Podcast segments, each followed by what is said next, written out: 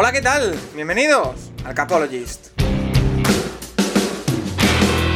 Where I come from isn't all that great. My automobile is a piece of crap. My fashion sense is a little whack, and my friends are just as screwy as me. I didn't go to boarding schools. Preppy girls never looked at me. Why should they? I ain't nobody, got nothing in my pocket.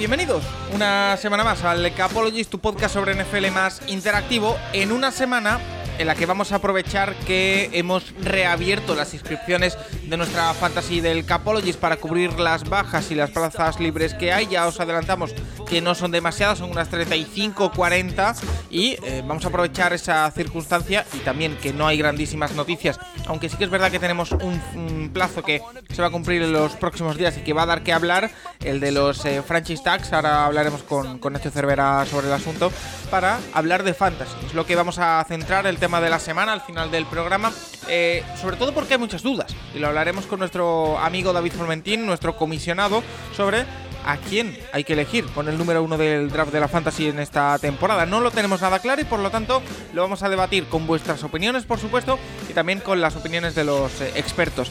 Eh, también en una semana en la que, como decimos, no hay demasiadas noticias, pero que sí que hay eh, pequeñas actualizaciones que vamos a ir tratando y también, por supuesto, eh, responderemos a todas vuestras preguntas en arroba elcapologist, que pese a que estamos a mitad de julio, el- la mayoría de gente de vacaciones, eh, todo el mundo disfrutando de- del verano, pues seguís haciéndonos, así que nosotros seguimos respondiendo. Todo ello, como siempre, con Rafa Cervera, arroba Rafa Cervera 22 en Twitter. ¿Qué tal? Muy bien, Paco, pero en el verano generalmente tenemos muy buenos datos de audiencia, ¿no? O sea que la gente también aprovecha para escuchar un podcast relajadamente, etcétera. ¿no? Además- el servicio es diferente, no estamos en media temporada, pero siempre hay cosas de las que hablar.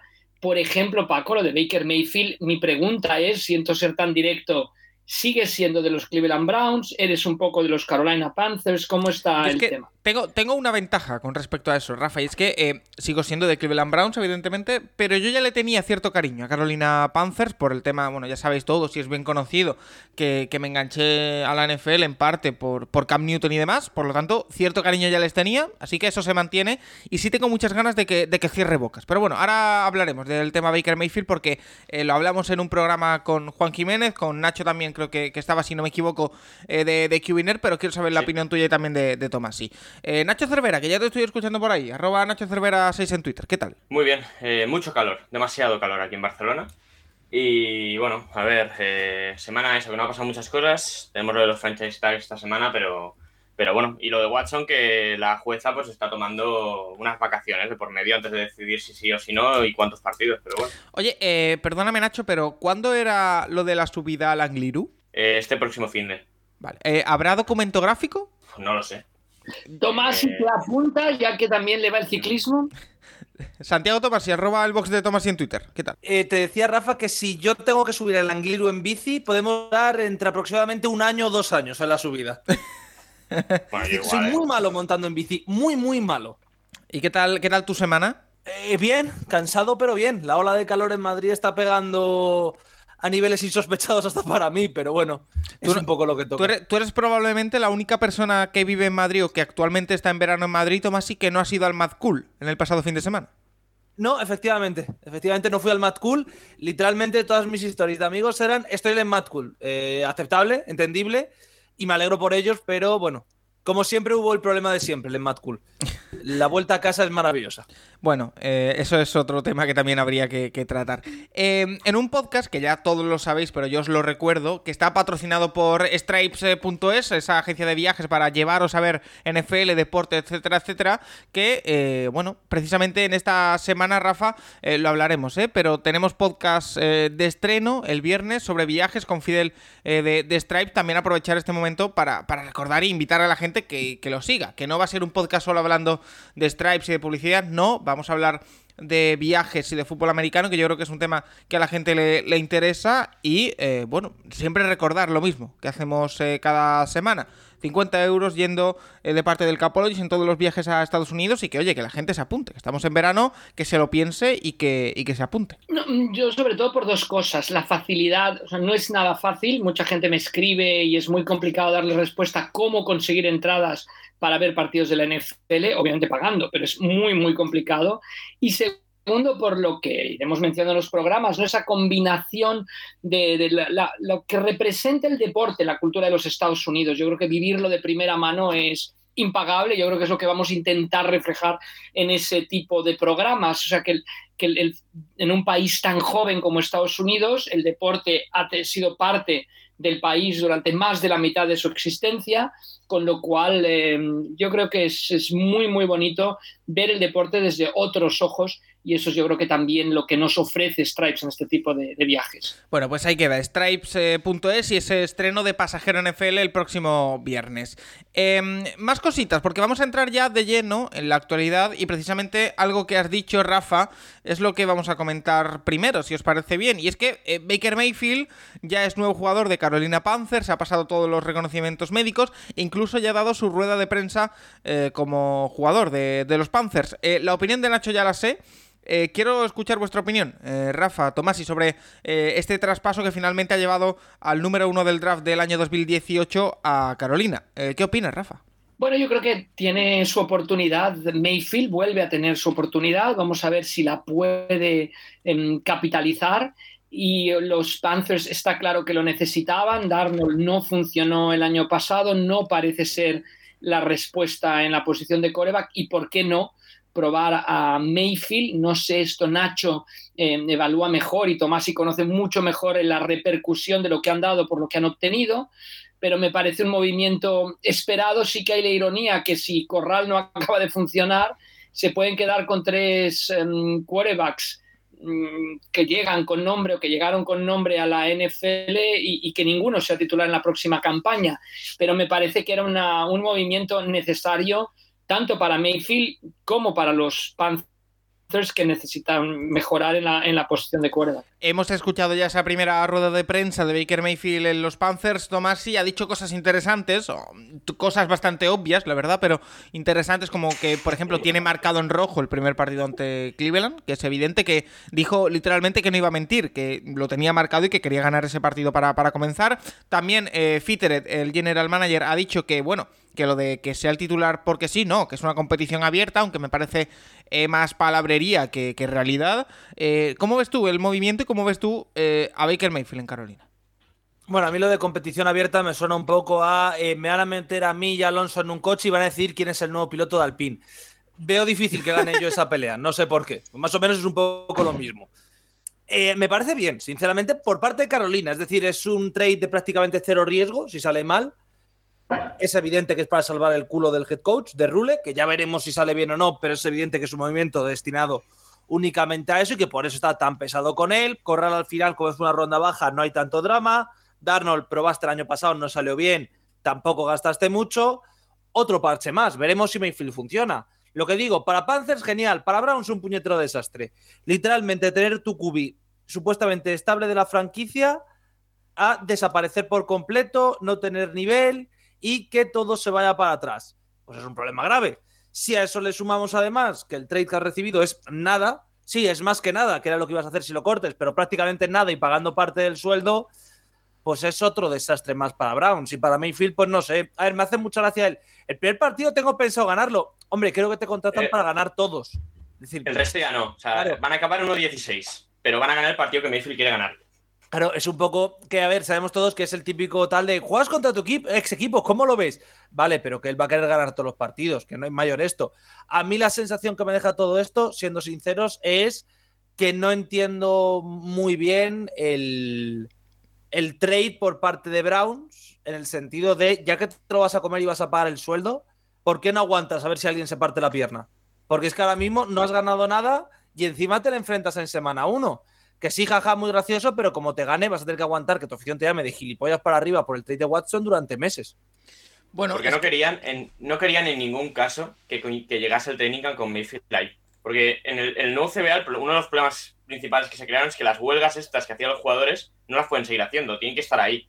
Entonces, eh, otros años, hasta hace dos años, pues sí, Mayfield se, va, se iba a su casa a entrenar y los Browns le, iban, le, le irían sancionando y demás y ya está, pero ahora no, ahora tiene que estar ahí. Y Ya. eso es lo que no querían, porque cu- cada día que estuviera Mayfield ahí era un, era un problema enorme para el equipo. Bueno, te- te Para- digo- Para Stefanski, para... como haga Mayfield medio partido bueno, no te voy a decir ya ni siquiera buena temporada, medio partido bueno, contando con la sanción a Watson, eh, va a ser un espectáculo lo que se van a comer Bueno. Stefanski, el GM, todos. Y con razón, Sí, me pero- atrevería a decir. Pero es que, Sí, es no que ya, ya está, o sea, el tema es eso. Ellos acabaron la temporada y dijeron, con este tío nunca más. Igual que los Colts. A los Colts con Wentz dijeron, con cualquiera menos con Wentz. Y en los Browns han dicho lo mismo, o sea, ha habido algo durante la temporada de nivel del jugador, eh, nivel, o sea, nivel de la persona en el vestuario de tal, que han decidido que con este tío no van a ningún lado, que van con cualquiera.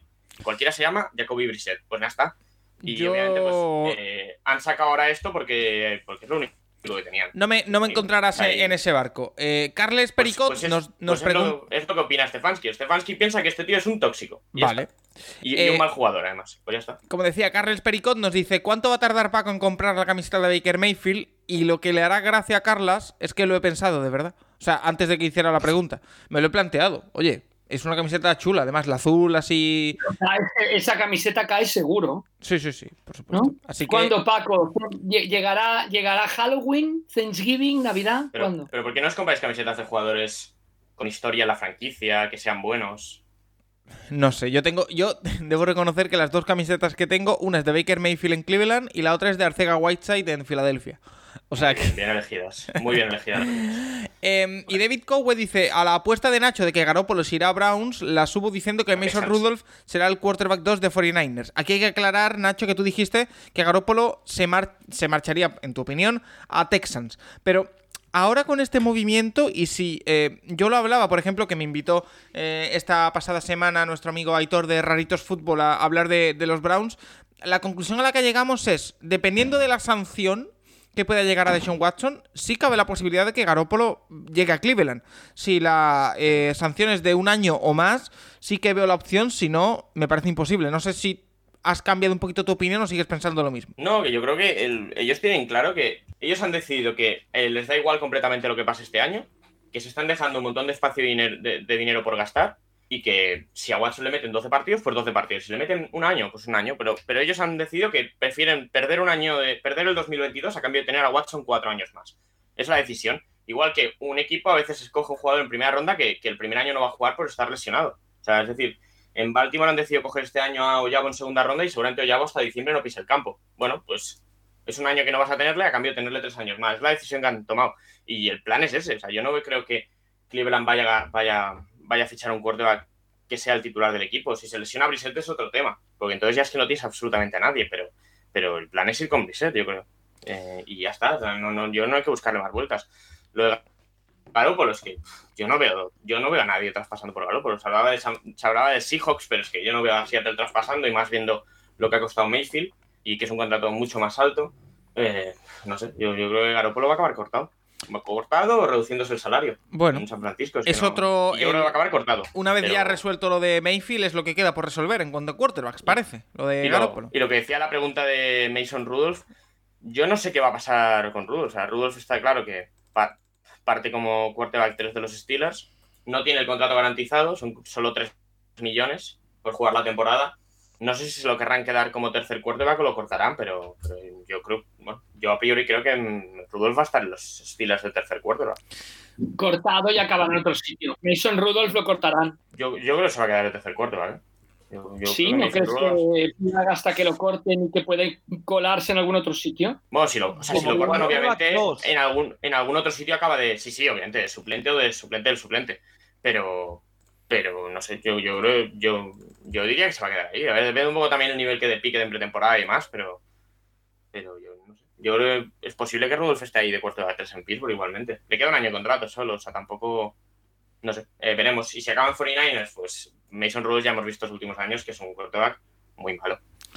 Vale, eh, más cositas. En formato breve, em, los Steelers han cambiado el nombre de su estadio. Ya no les patrocina la famosa mar- eh, marca de ketchup y de salsas Heinz, que daba nombre al Heinz Field. A partir de ahora, el estadio de los Steelers se llamará Acrisure Stadium. Eh, 15 años han firmado la franquicia acerera. Y nos pregunta las fanball, Rafa, eh, que después del nuevo nombre que llevará el estadio de Steelers, ¿qué equipos han tenido más nombres diferentes en su estadio a lo largo de su historia y cuál es el más raro que recordáis? Gracias. Pues a Krishur yo creo que es de los más raros, ¿no? Sin lugar a dudas. ¿eh? Tiene nombre de. Bueno, no sé. Em, pero bueno, simplemente marcar que a Krishur paga cuatro veces más de lo que pagaba Heinz. Que, que Heinz, la marca de, de ketchup, em, es una marca de Pittsburgh y que será, seguirá involucrada como sponsor de los Steelers, pero que no llegaba a, igualar la oferta de Acrisure, ni mucho menos. Yo creo que el equipo que más, em, el, el estadio que más nombres ha tenido es el que hoy es el Hard Rock Stadium de Miami. Nueve nombres en concreto. Empezó en el 87 como Joe Robbie Stadium, pasó a ser el Pro Player Park, Pro Player Stadium, Dolphins Stadium, luego le quitaron una S y fue Dolphin Stadium, Landshark Stadium, después llegó a llamarse Sun Life Stadium, tuvo un pequeño periplo en el que se llamó hasta New Miami Stadium durante seis meses y ahora Hard Rock Stadium. Yo creo que es el, el, eh, el, estadio que más veces ha cambiado de nombre, por lo menos en un periodo de tiempo bastante corto. Si tomamos en cuenta que los cambios empezaron en 1980, el estadio empezó en 1987. Eh, Tomás, ¿algún nombre de estadio que recuerdes que te llame la atención por raro, por extraño, por poco usual? Yo diría que el caso que voy a poner es por estúpido. El estadio de Arizona se ha llamado durante mucho tiempo, creo que todavía se sigue llamando, que no tiene otro patrocinador, mm. University of Phoenix no, Stadium. Ahora, ahora, es el State Farm. Es verdad, ahora es State Farm, pero ha habido años que era el University of Phoenix. ¿Jugaba en la Universidad de Phoenix? No. No. Era el nombre porque habían comprado el esto del estadio. Era, era apoteósico. Ah, maravilloso. Bueno, y el de Denver me, me hace mucha gracia. El Empower Field eh, at Mile High me hace mucha gracia como nombre. Sí. Mile En- High en- guay, Empower Field, bueno, vale. Sí, en, en Denver tienen mucho la obsesión de dejar claro que están a una milla de altura. En muchas cosas. ¿eh? Sí. O sea, en Denver tienen la obsesión con decirte a qué altura están. Bueno, imagen de marca. Em, más cositas. En el apartado de noticias en esta semana eh, hay que destacar un hito dentro de la NFL y es que hace ya casi una semana eh, los Raiders eh, tienen nuevo presidente o nueva presidenta porque Sandra Douglas Morgan se convierte en la primera mujer negra en ser presidenta de un equipo de NFL. Así que bueno, ahí cumpliendo la, NFL distintos hitos. Eh, Rafa, en este tipo de cosas la NFL eh, siempre suele jugar muy bien sus cartas y suele ser pionero en muchas de, de esas cosas. Sí, eh, con Dolisa Rice también, ¿no? Ha entrado, Ha entrado el- en los Broncos. En, en la, en la propiedad de los Broncos. Sí, que, que siempre quiso ella, ella ser Bueno, la. bueno, yo recuerdo- yo recuerdo- Rafa, yo recuerdo eh, que con Aquello. Dolisa Rice, que fue una broma, o parecía que era una Sí. broma, sonó como Bueno. candidata para entrenar a los Cleveland Browns. O sea, No, pero fue. A ver, sí, eso fue una broma, pero sí que se habló de que podía haber sido comisionada de la NFL sustituyendo a, a Paul Tagliabue. En algún momento se llegó a hablar del, del tema. Eh, los Raiders pioneros siempre en esto, Ar- Archel, primer entrenador de raza negra eh, del fútbol americano moderno. No sé si hay alguno por ahí antes, pero el- entonces siempre los Raiders en este, en este tema son pioneros, sin lugar a dudas. Eh, Nacho, que te he visto con, con ganas. Eh, los Riders, como decimos, pioneros. Eh, no sé si tienes algo más que, que añadir. No, no, yo iba a añadir lo de que eso, de que cuando Lisa Rice entraba en, los, re- en, en el grupo este de accionariado de los Broncos, una participación muy pequeña y bueno, eh, bueno, caso curioso, eh, obviamente se va a dedicar a, a otra parte, no la deportiva, de, digamos, de lo que es la empresa Raiders. Eh, la parte deportiva, pues la van a llevar eh, Mike y el, el general manager. Pero bueno, eh, interesante y a ver, qué, a ver cómo avanza esto. Vale, eh, pues ahí queda. Y para cerrar este apartado de, mm, de actualidad, dos cosas con las que quiero cerrar. La primera, eh, informar, como ya hemos dicho al inicio, pero bueno, lo recalco y lo detallo. eh, ya está abierto el proceso de inscripciones de la Fantasy del Capologist. Eh, Rafa, como he dicho en el inicio, teníamos unas 30, 40, eh, puede que haya alguna más, plazas libres de cara a ese sistema en el que participan 480 personas en cuatro categorías. Debo decir que en dos días abiertos, en tres, hemos recibido más de 200 peticiones. Pero el que quiera participar, oye, ahí abierto queda, está en nuestro Twitter el, el formulario para, para poder inscribirse.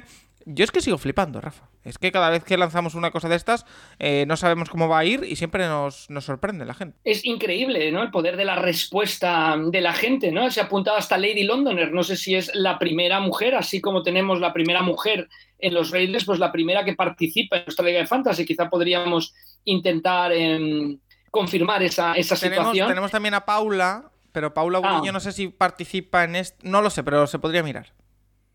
Pero bueno, más que nada eso, el- el- la, la gran respuesta que siempre hay es que lo de la Liga Fantástica fue increíble la campaña pasada. Yo creo que es un, un gran, un gran ah, montaje el que, el que se hace y que es divertidísimo. O sea, la gente comprueba que al jugar a Fantasy no solo se lo pasa mejor, no solo sufre cada, cada jugada, sino que además yo creo que va muy bien para adentrarse más en el mundo de la NFL, de los jugadores, de seguirlos, de conocerlos. Yo creo que es una manera maravillosa y muy divertida de adentrarse en el mundo de la, de la NFL.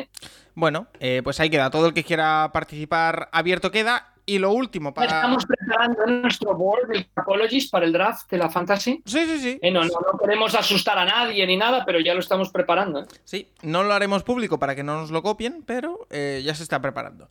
Em, y lo último, que probablemente es lo más importante. Em, tenemos la fecha límite de los jugadores a los que se les impuso el franchise tag para que eh, lo firmen o no, o renueven o hagan lo que sea, este viernes, Nacho. Eh, lo más importante que he leído en los últimos días, en las últimas horas, es que Orlando Brown, si no me equivoco, eh, no ha firmado nada, no parece que vaya a firmar nada y podría quedarse, podría sentarse esta temporada. Sentarse, ostras. Bueno, que, Eh, que no yo he estuviera en el training camp y que no estuviera en la semana 1, he leído yo. Ostras, lo veo complicado. Lo veo muy complicado por eso, porque no pueden hacerlo. O sea, realmente tienen que estar en el equipo, pueden estar ahí apartados, pero eh, yo he leído que, que- que pedía 25 millones. Buena suerte con eso, Orlando Brown, porque a mí no me parece un jugador para ser uno de los cinco mejores tackles de la liga, pero, pero bueno, a ver qué le.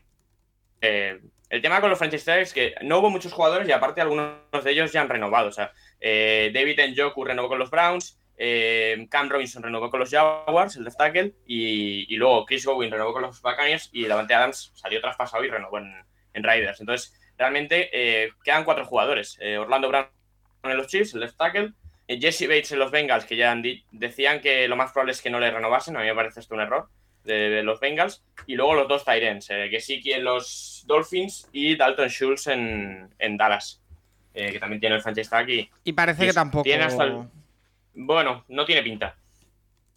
Eh, que sí es que no se ha escuchado nada. Eh, con Dalton sí que se ha dicho que, que estaban paradas las negociaciones, luego que no, luego que sí, luego que no, pero bueno, a mí es que tampoco Dalton me parece un jugador súper súper galante. Sabe que estábamos haciendo las Dynasties estas, le veía salir en segunda, en tercera ronda a mí me sorprende mucho. A Schultz tan arriba, pero bueno. Eh, a ver, el tema sobre todo es eso. Eh, tiene hasta el- los jugadores del con franchise tag, eso es un, un año de contrato muy, muy bien pagado. Es la media de, de los cinco cap más altos de la posición en, en el, en el año en vigor. Y, y obviamente es un salario muy bien pagado, pero solamente un año. Y tienen hasta este viernes, hasta el día 15 de julio, para, para ver si, renueva- si renuevan o no. Si no renuevan, pues jugarán este año con ese contrato y en, y en marzo, pues agentes libres. O, o segundo franchise tag, como el caso de Cam Robinson. Sí, que eso ya, bueno, sale mucho más caro y habría que, que empezar a, a mirarlo económicamente. Eh, vale, pues estaremos muy pendientes la semana que viene a ver qué ha ocurrido con todos estos jugadores que pueden o no eh, renovar con, con sus equipos. Lo que vamos a hacer nosotros es, una vez cerrado este bloque de actualidad, vamos a hacer una pequeñita pausa, un pequeño alto en el camino y vamos ya con todas las preguntas de los oyentes, que hasta ahora lo que hacíamos era ir directamente a las preguntas, quedaba un poco difusa ahí eh, la línea entre la actualidad y las preguntas, así que hacemos eso, metemos una pequeñita pausa, nada, 10-15 segundos y vamos con eh, las preguntas de los oyentes. Vamos allá. ¿Quieres viajar a ver NFL? Hazlo con Stripes, la agencia referencia en viajes deportivos. Si dices que vas de parte del Capologist tendrás 50 euros de descuento. Visita stripe.es y da rienda suelta a tus sueños NFL.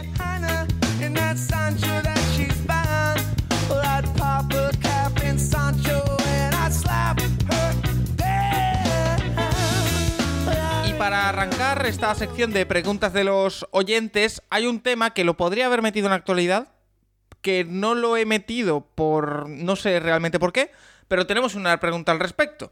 Una pregunta que nos hace José Martínez y es que dice que después de los rumores que han salido sobre Zach Wilson y su madre esta semana, eh, abrimos la, la sección del corazón y os pregunto, ¿recordáis alguna noticia rosa en la NFL, curiosa, graciosa o lo que se os ocurra?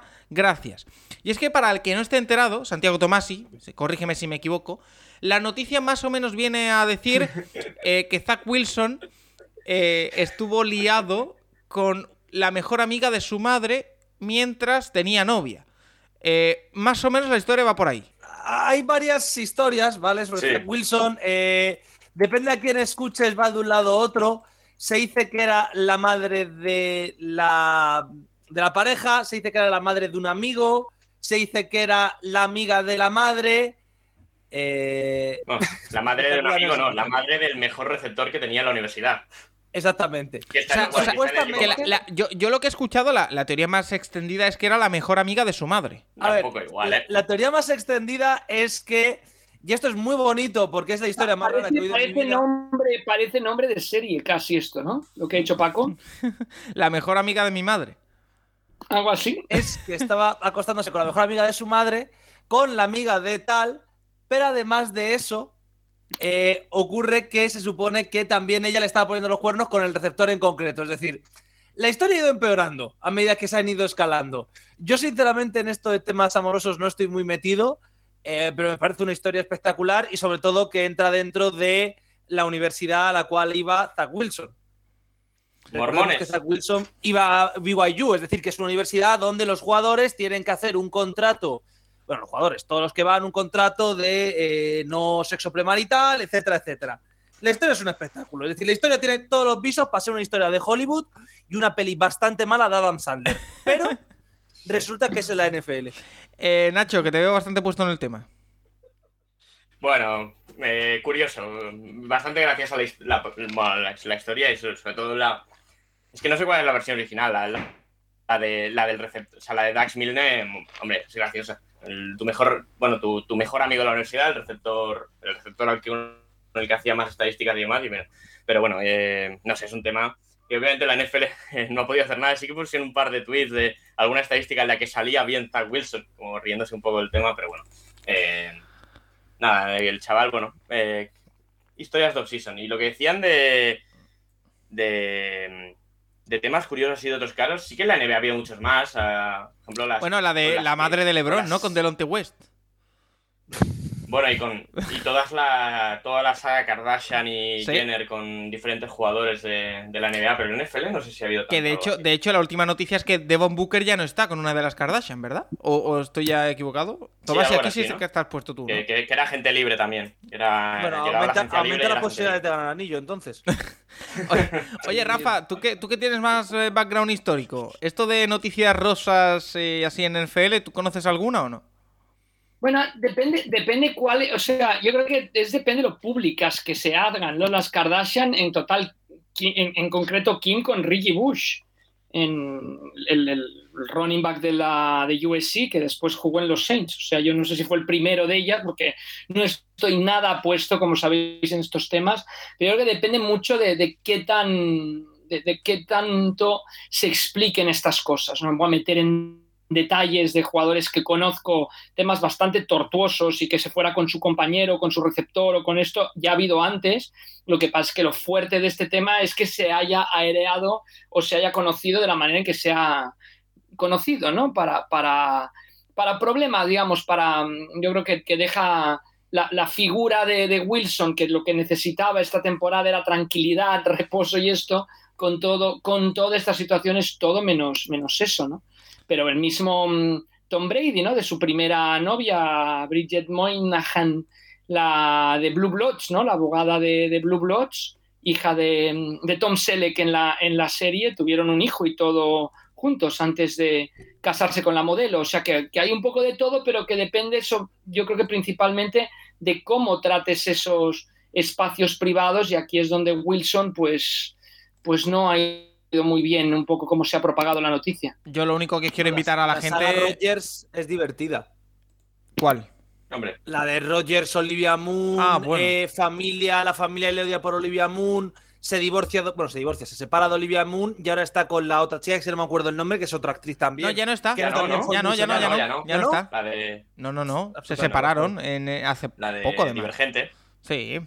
Eh, Por lo tanto, bueno, iban a casarse, estaban prometidos y todo, creo, si no me equivoco. Así que, bueno. Paco, que qué nivel, ¿eh? Este programa está degenerando mucho, ¿eh? Pero está, está tanto. divertido, desde luego. Pero bueno, Zack Wilson era el chico Disney y el chico de las pelis Disney a lo mejor no es el chico de las pelis Disney como tal. O- Bueno. O qué pelis Disney, porque Claro, también exacto. hay cada uno. Yo te, yo te digo una cosa, yo. hay que recordar que Aaron Rodgers estuvo con Danica Patrick, por cierto, se me estaba olvidando. También la piloto. Es verdad, claro, estaba con Danica, cierto, cierto, cierto. Yo es que. Ya no eh, se llamaremos el chico de las pelis Disney, desde luego. Le llamas el chico de otras pelis, o no sé Yo, cómo, ¿no? lo- yo me he echado unas risas y recomiendo a todo el mundo, si quieren echarse unas risas, que se meta en, en Twitter y busque Zack Wilson, por, por los memes que se están creando. Es decir, yo he llegado a leer eh, una foto en el espejo que se hace Zack Wilson para otra cosa, arreglado con un traje, eh, preparado para el club de lectura de mamá. Quiero decir, este tipo de cosas eh, eh, a mí me hacen mucha gracia, no lo, no lo Pero El de la madre, el de la madre de Stifler eh, drafteada por los Jets, ahí me ha hecho mucha gracia, ¿eh? Tengo que reconocerlo que ese ha sido de los más graciosos de todos.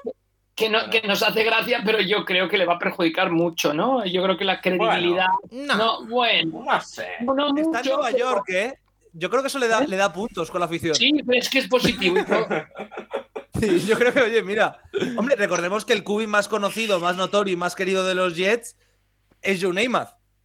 Que de estas historias tenía cada día. estudió en la Universidad de Utah. Digo, entre Claro, Utah BYU. No, bueno, al final yo creo que más allá del tema, no es. No tiene la seriedad de un tema de mm, ha cometido un delito, ha cometido eh, una agresión. No, es simplemente un tema, un lío de faldas que, bueno, le puede interesar a la gente más o menos, pero que para echarse una risa, pues, ni tan mal. Eh, mira, Víctor nos pregunta: Hola, buenas. ¿Quiénes han sido los mayores traidores de la historia de la NFL? Jugadores que se hayan ido al enemigo más acérrimo. Y por último, como apenas habláis de mi equipo, ¿hay alguna plantilla mejor que este año que la de mis Bills? Un saludo y a seguir así. Eh, Víctor, eh, si te parece bien, esto de los traidores que hicimos eh, hace poco, hace un par de semanas, eh, una intrahistoria hablando de, mm, de los traidores, edición banquillos, me lo voy a guardar porque teníamos previsto hacer una edición jugadores. Así que esto me lo guardo, pero eh, ya por lo pronto me sale Brett Favre, por ejemplo. Sería un ejemplo. Eh, Rafa, ¿algún nombre más que quieres lanzar sin profundizar en esto de traidores? No, siempre que ahora que, que salió el tema me venía a la mente, como decías tú, Brett Favre, sobre todo. Seguro que hay muchos más, pero que de momento en Baker Mayfield, no es cierto. Este, no, pero de momento sí, quizás es el primero que viene a la mente de haber sido el quarterback de, de Green Bay a ser quarterback de Minnesota. Pues, pues hay un, un salto importante. ¿no? Ahí, eh, no, no, no sé, no sé cuál otro ahora mismo. No, Pero hay, no- hay. no me viene a la Ah. cabeza. ¿A Adrian Amos le consideramos traidor? Que pasó de Green Bay a Chicago, ¿no? Bueno, Claro, pasó de Chicago a. Green Bay. Entonces, revés. claro, revés, eso es. Ya, pero feo, no sé pero- exactamente esto. Al final, ¿de dónde, de dónde es Adrián Amos? Es que esto de. Bueno, claro, me la ya, hacía- sí, tengo, tengo un jugador que sí que dio ese es salto que- y sí que es muy. Bueno, no es muy odiado, pero sí que en su momento fue sorprendente. Que es, eh, además, relación con lucha libre, Steve Mongo McMichael, que sí que dio el salto cuando se creó la agencia libre de Versa a Packers y que es uno de los jugadores más importantes de la historia de, de Chicago. Vale, eh, lo- como digo, lo dejamos para, para una intrahistoria, cuando vuelva la, la intrahistoria, que le hemos dado un mesecito y pico de descanso, pero yo creo que uno de los primeros temas será ese, eh, jugadores eh, traidores, entre comillas, siempre eh, en el apartado deportivo de, de la palabra. Y la otra pregunta que nos hace Víctor, sí que es verdad que no estamos hablando mucho de los Buffalo Bills, eh, no sé si porque más allá del movimiento de Bob Miller no ha habido grandísimos movimientos y se mantienen como una de las mejores plantillas de la NFL, Nacho, pero eh, evidentemente cuando hablamos de Buffalo Bills hablamos de uno de los grandísimos candidatos al anillo en la próxima temporada, sin duda, y de una de las mejores plantillas. Sí, bueno, yo creo que es un equipo que. eh, eso, más allá de Von Miller, es que no ha dado muchos titulares este año. eh, se ha ido. Y eso suele se ser buena, buena los- señal. A los Giants. Sí, bueno, al final del año pasado pierden un partido de playoffs histórico. Pero, pero a mí me da la sensación de que, bueno, luego no pasó, pero que los dos mejores equipos de la americana estaban en ese partido. Eh, luego no llegó ninguno a la final, pero a la Super Bowl, pero, pero yo, la sensación viendo el partido y viendo la temporada es que esos dos eran los dos mejores equipos. Y en los Chiefs sí que ha habido un cambios a lo mejor más grandes, pero en los, en los Bills, ¿no? En los Bills la base es la misma. Sí que hay algún cambio, obviamente. Eh, llegado Miller, el, bueno, un poco de mejora en el backfield y tal, pero bueno, no- yo creo que los, Bills ya eran una de las cinco mejores plantillas el año pasado y lo siguen siendo. Y, máximos aspirantes a todo. Y yo creo que muy superiores tanto a Miami, Patriots y Jets. Eh, Tomás, sí, lo que decimos. No han sido eh, comidilla por nada, se mantienen como estaban, han reforzado eh, su equipo con Von Miller y con algún jugador más, por supuesto, pero eh, es que no hablamos de ellos porque siguen estabilizados en el sitio donde estaban el año pasado, que es en el máximo escalafón, no hay más. Sí, básicamente, no han llegado a una Super Bowl, no sabemos muy bien por qué, son un equipo para pelearla y este año volverán a pelearla. Creo que por eso no se habla tanto de Bills, porque es un poco misma situación que, por ejemplo, Packers o que, por ejemplo, Chiefs, pero con muchos menos movimientos de mercado. Entonces, él, ¿van a pelear por el título? Sí, pero están ahí que no se han movido ni para adelante ni para atrás y que tienen esperanzas en ver qué es lo que ocurre en el futuro próximo. Eh, Rafa, ¿algo que decir sobre Búfalo? Yo, yo creo que son la plantilla más equilibrada de la, de la NFL. O sea, quizá puedes decir, mira, hay una secundaria mejor, hay una línea de linebackers mejor, no lo sé, pero yo creo que son los más equilibrados de toda la liga. Sigue habiendo, y aquí quizá Nacho puede profundizar un poquito, la duda con el juego de carrera, con los running backs. No sé si es más el estilo que el tener o no tener buenos running backs, pero en el draft también se han armado bien ahí en esa posición. Bueno, a, a ver, habrá que verlo. Han drafteado a James Cook, el hermano de Dalvin. Yo lo he pillado en una Dynasty estas de rookie draft, porque creo que le van a dar muchos balones. A Zach Moss ha sido una decepción enorme. Eh, Singletary no convence a nadie. Eh, yo creo que va a ser un jugador importante. Y, y es que hay otro factor que Josh Allen no puede seguir jugando como juega. O sea, si Josh Allen sigue saltando gente, saltando linebackers, se va a acabar rompiendo algún día algo. O sea, es increíble que no se haya perdido un partido en los últimos tres años. Y, y algo tiene. O sea, no te digo que no juegues a eso, porque es, infra- es infrautilizar un jugador como Josh Allen, pero tampoco puede ir pegándose golpes de cualquier manera. Eh, eso tienen que irlo protegiendo más y, y dándole más el balón al backfield, yo creo. Bueno, eh, pues ahí queda. También nos preguntan sobre los Bills. eh, Jordi Kaita, eh, ¿me podríais explicar cuál es el estado de salud de Kim Pegula, propietaria y presidenta de los Bills? Eh, yo he leído, eh, Nacho, que sí que está hospitalizada por problemas médicos. No he visto nada más. No sé si tú tienes alguna información diferente. No, no. No, O sea- no, yo esto no me he enterado. O sea, sé que, sé que pasó algo hace un mes y pico, pero. ¿Algo que debamos saber, Tomás, o estamos todos igual? Es que además el, el mensaje que se dio fue el primero, el de mm, esto médicos sin resolver, eh, perdón, inesperados. Ya hace dos semanas sí que sacó CBS, creo que fue con relación a la NFL, sacó una noticia, una nota donde decían que estaba en hospital, pero que estaba recibiendo tratamiento médico y que estaba avanzando bastante bien. Eh, no han explicado qué es, han pedido además que por favor eh, se respete su intimidad, así que evidentemente no voy a especular sobre ello, pero parece que está más o menos bien dentro de esa enfermedad o ese problema médico que ha tenido la ha llevado hasta la hospitalizada.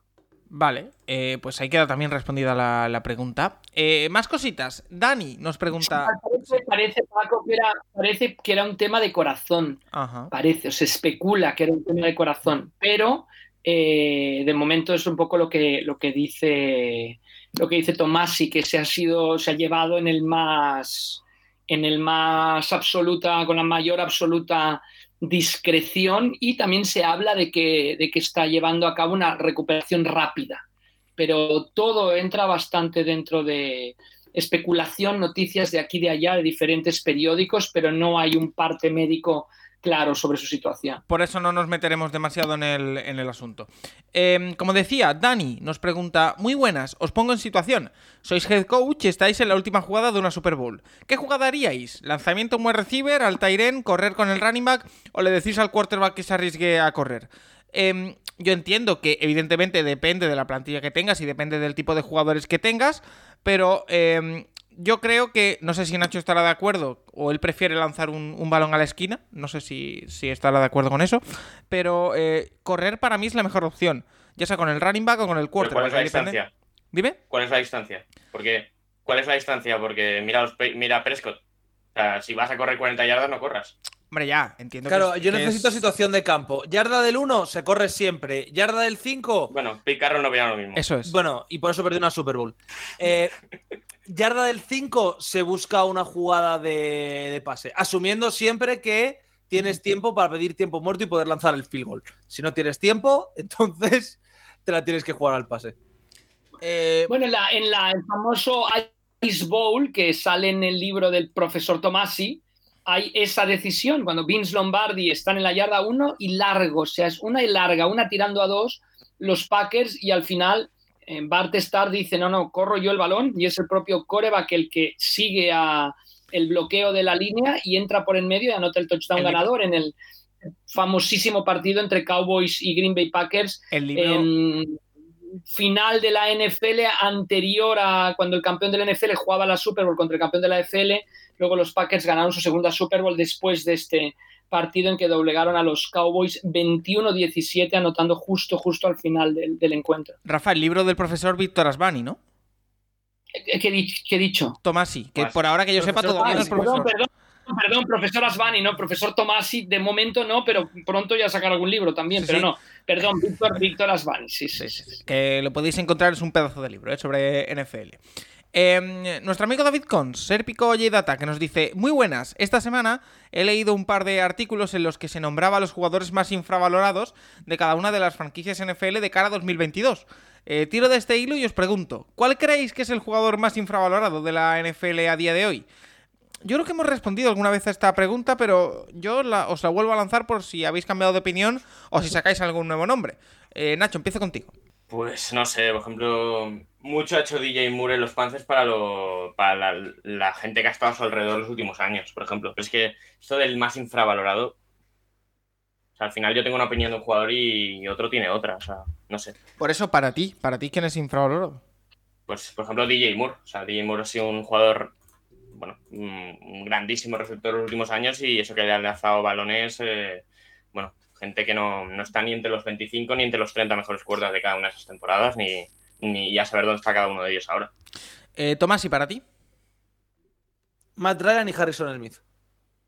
Matt Ryan. podría decir Cameron Jordan, pero Matt Ryan y Harrison Smith. Matt Ryan todo el mundo le pone como un cubi mediocre, habiendo ganado el MVP, o como un cubi de medio pelo. Es un tío que está bordeando prácticamente en cuanto a números una carrera élite, aunque nunca haya tenido un año perfecto salvo su año de MVP, y que el tío siempre juega bien, nunca es valorado por ello. Siempre es como, "Neh, no- medio, normal, no hace mucho. Y está muy infravalorado en ese sentido. Bueno, eh, Rafa, ¿tú quieres añadir algún nombre? Sí, yo pondría como coreback Derek Carr. Yo creo que siempre que se hace el grupo de corebacks lo ponen en el tercer grupo y debería estar para mí como mínimo en el segundo. Eh, yo creo que mm, Derek Carr como coreback y como receptor Jacoby Myers, yo creo que es un excelente receptor, el que todos los equipos querrían para los pases cortos, para salir del slot. Muchísimas, muchísimas recepciones. Le da daña el que no anote tantos touchdowns o que llevara tanto tiempo sin anotar touchdown, pero yo creo que es un receptor que mm, a pesar de los problemas que ha tenido New England en el juego de pase después de la marcha de Brady, ha registrado muy buenos números. Vale, pues ahí apuntamos unos cuantos nombres. Si tenéis alguno más, lo podéis dejar como siempre en arroba elcapologist, donde os leeremos y os responderemos dentro de lo posible. Eh, más preguntas. Oscar Ercilla nos dice: ¿Sabéis de algún jugador escogido en el draft pronto cuando se le esperaba que fuese seleccionado más tarde y que haya rendido como tal en el puesto del draft? Por ejemplo, un primera ronda esperado eh, en la cuarta o quinta y que haya rendido como un primera ronda.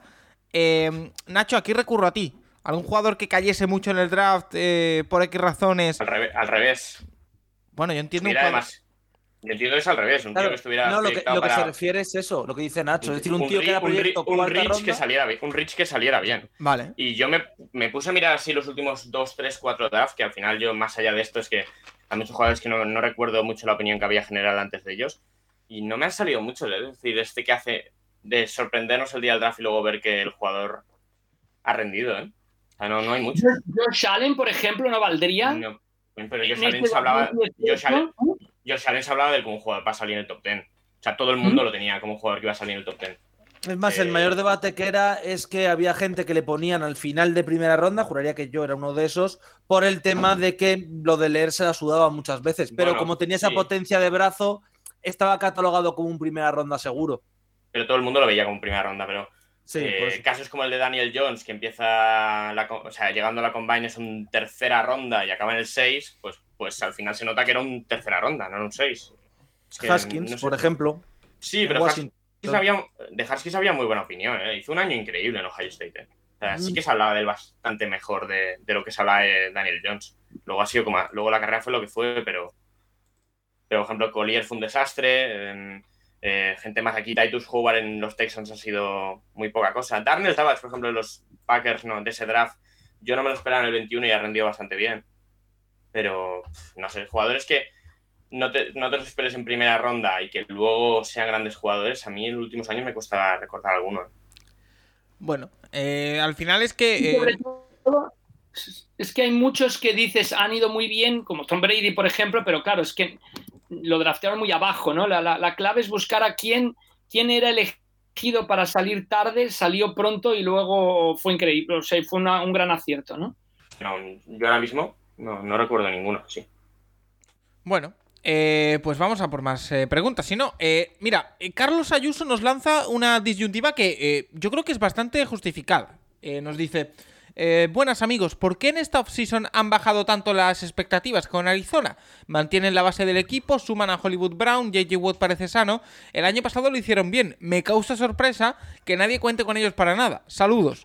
Y es que, eh, Rafa, tú que eres el miembro número uno, fundador y por ahora director del club de fans de Cliff Kingsbury en España, em, tiene mala imagen los Cardinals, o estos Cardinals, sobre todo por los vaivenes de Kyler Murray, eh, por eh, que el año pasado se desinflaron otra vez en la segunda mitad de la temporada. Eh, ¿Estamos infravalorándolos? No, a ver, yo creo que lo de Kyler Murray tiene muchísimo que, ver con el tema, ¿no? Que, si sí, que si no, que si todo esto, yo creo que empieza a cuestionarse eh, si puede llevar adelante un, proyecto como el de los como el de los ¿no? Si puede no, no llevarlo adelante, sino que puede ir más lejos de lo que llegaron el año pasado. Sí hay que decir que el año pasado llegan por primera vez a, la, a los playoffs, que es importante destacarlo.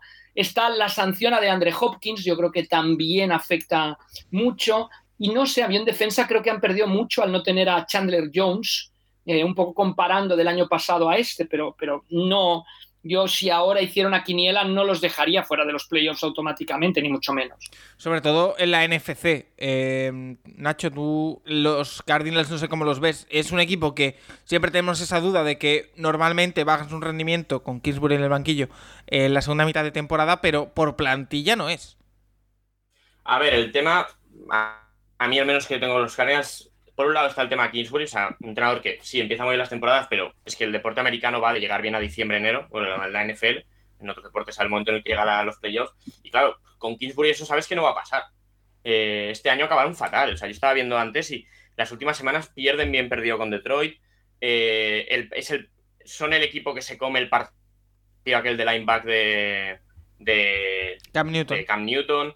La última, semana, la última semana creo que solo pierden con 8 puntos con Seattle, pero Seattle no si tiene dos o tres fumbles, o sea, la prisa es bastante más grande. Y luego, claro, llega el partido playoff y los Rams les llegan a les llegan a ganar 28-0. Así que, eh, si solo cogemos esa última parte de temporada, eh, el final de temporada de, los Cardinals no son uno de los 15, no sé, no sé si te diría 20, pero uno de los 15 mejores equipos de la liga no son en, diciembre. Y claro, eh, luego está lo que dice el tema Hawkins. O sea, yo es el mejor jugador del equipo y lo vas a perder la parte mejor para de Kingsbury, digamos. O sea, no sé, es un equipo que a mí me genera muchas dudas. Obviamente, claro, te miras el panorama en la NFC y, bueno, a lo mejor sí que te entran en playoff, pero yo no los veo, los veo lejísimos de, de Rams, Packers o, Buccaneers. Y a lo mejor en septiembre están diciendo que bien están jugando los Cardinals, pero es que con Kingsbury ya hemos visto lo que, lo que pasa siempre. A mí me da la sensación, eh, Tomasi, de que los Cardinals son un equipo que son ese tipo, ese equipo, ese tipo de equipos que están en un escalón que si son los que dan el paso esta temporada y llegan muy lejos, pues no me extraña por la plantilla que tienen. Eh, es que la plantilla que tienen es una plantilla muy veterana al final. Es decir, JJ Watt está muy veterano, Hopkins también. Es cierto que, claro, tienes a Murray que es muy joven. La línea ofensiva, si la memoria no me falla, no tiene a ningún jugador de los importantes que esté cerca de la retirada. Entonces, por ahí bien. Pero claro, a mí me deja dudas Kingsbury. Eh, los segundas mitades de temporada que tienen. Todo el tema luego de que al final es un equipo que parece que siempre le falta algo y que el año pasado ha, ha comentado Nacho, pero juraría que la estadística sin Hopkins es 0-7 o 1-7, es decir, es una exageración de Pues- partidos perdidos sin Hopkins. Puede ser. Ahora voy a mirar qué partidos jugó Hawkins, pero, pero puede ser. Es decir, hay una estadística que es eh, con Hopkins en el campo eh, prácticamente perfecto, sin Hopkins en el campo el equipo de repente ofensivamente es ultra mediocre. Claro, Sí. Sin Hopkins le ganan a 49ers, a Seahawks y a, y a, los, y a los Cowboys en aquella última semana.